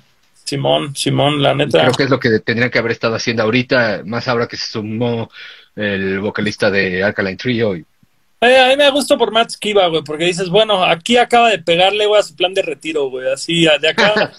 ese güey está, está, está tras su pinche eh, fondo de retiro ahí, tal cual, güey. sí, qué buena suerte, porque te subes con una banda de esas a un tour mundial y no solo es el varo, digo, es un tour mundial, pues a ese nivel, creo está chido, pero sí, Blink creo es una de esas bandas que yo ya dejaría morir, ¿no? Si yo fuera de Blink, pero no es lo mismo, pues no sé, con otros proyectos que sí tiene sentido que sigan creciendo. Simón, totalmente de acuerdo, güey.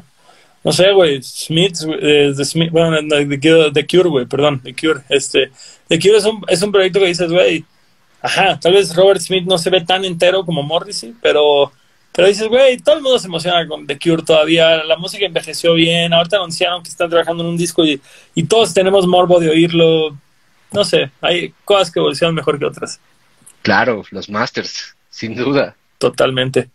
Amigo, yo creo que hasta aquí llegamos por hoy porque Gracias. ha sido un día muy largo y, y ha sido una plática muy buena. Te agradezco mucho tu tiempo, te agradezco mucho tu amistad. No te agradezco tanto que me hayas corrido de Austin TV, pero, pero entiendo que los egos chocan, güey. Perdón. Gracias, gracias por subirte al Metropolitan con nosotros para enterrar el hacha. chido. Pero bueno, No, pues gracias por invitarme. Saludos a todos los que estuvieron aquí conectados, que hubo bastantes. Y, nada, pues siempre un placer hablar contigo, hermanito. Te mando un abrazo y estamos al habla. Oye, tenemos una dinámica justamente para regalar ya sea una playera o un vinil de Austin TV. Tienen que seguir a nuestro buen amigo Chavo, a Adultos Raros, a Leche Star Milk, como quiera. Ahorita terminando esto voy a postear un flyer con toda la info. ¿A cambio de qué? Es para que dibujen una portada de Austin TV, ¿no? Ajá, y se van a llevar un vinilo de la, la lotería y ahora no, y una playera y un paquete de stickers y varias cositas, pues. Ahorita en el flyer están las instrucciones para que no se les vaya, concursen, tienen todavía bastantes días para entrarle, va a estar bueno. Y chavo, te mando un pinche abrazote. Muchas, muchas gracias, canal, como siempre. Hasta pronto, bonita noche. Chao. Bye.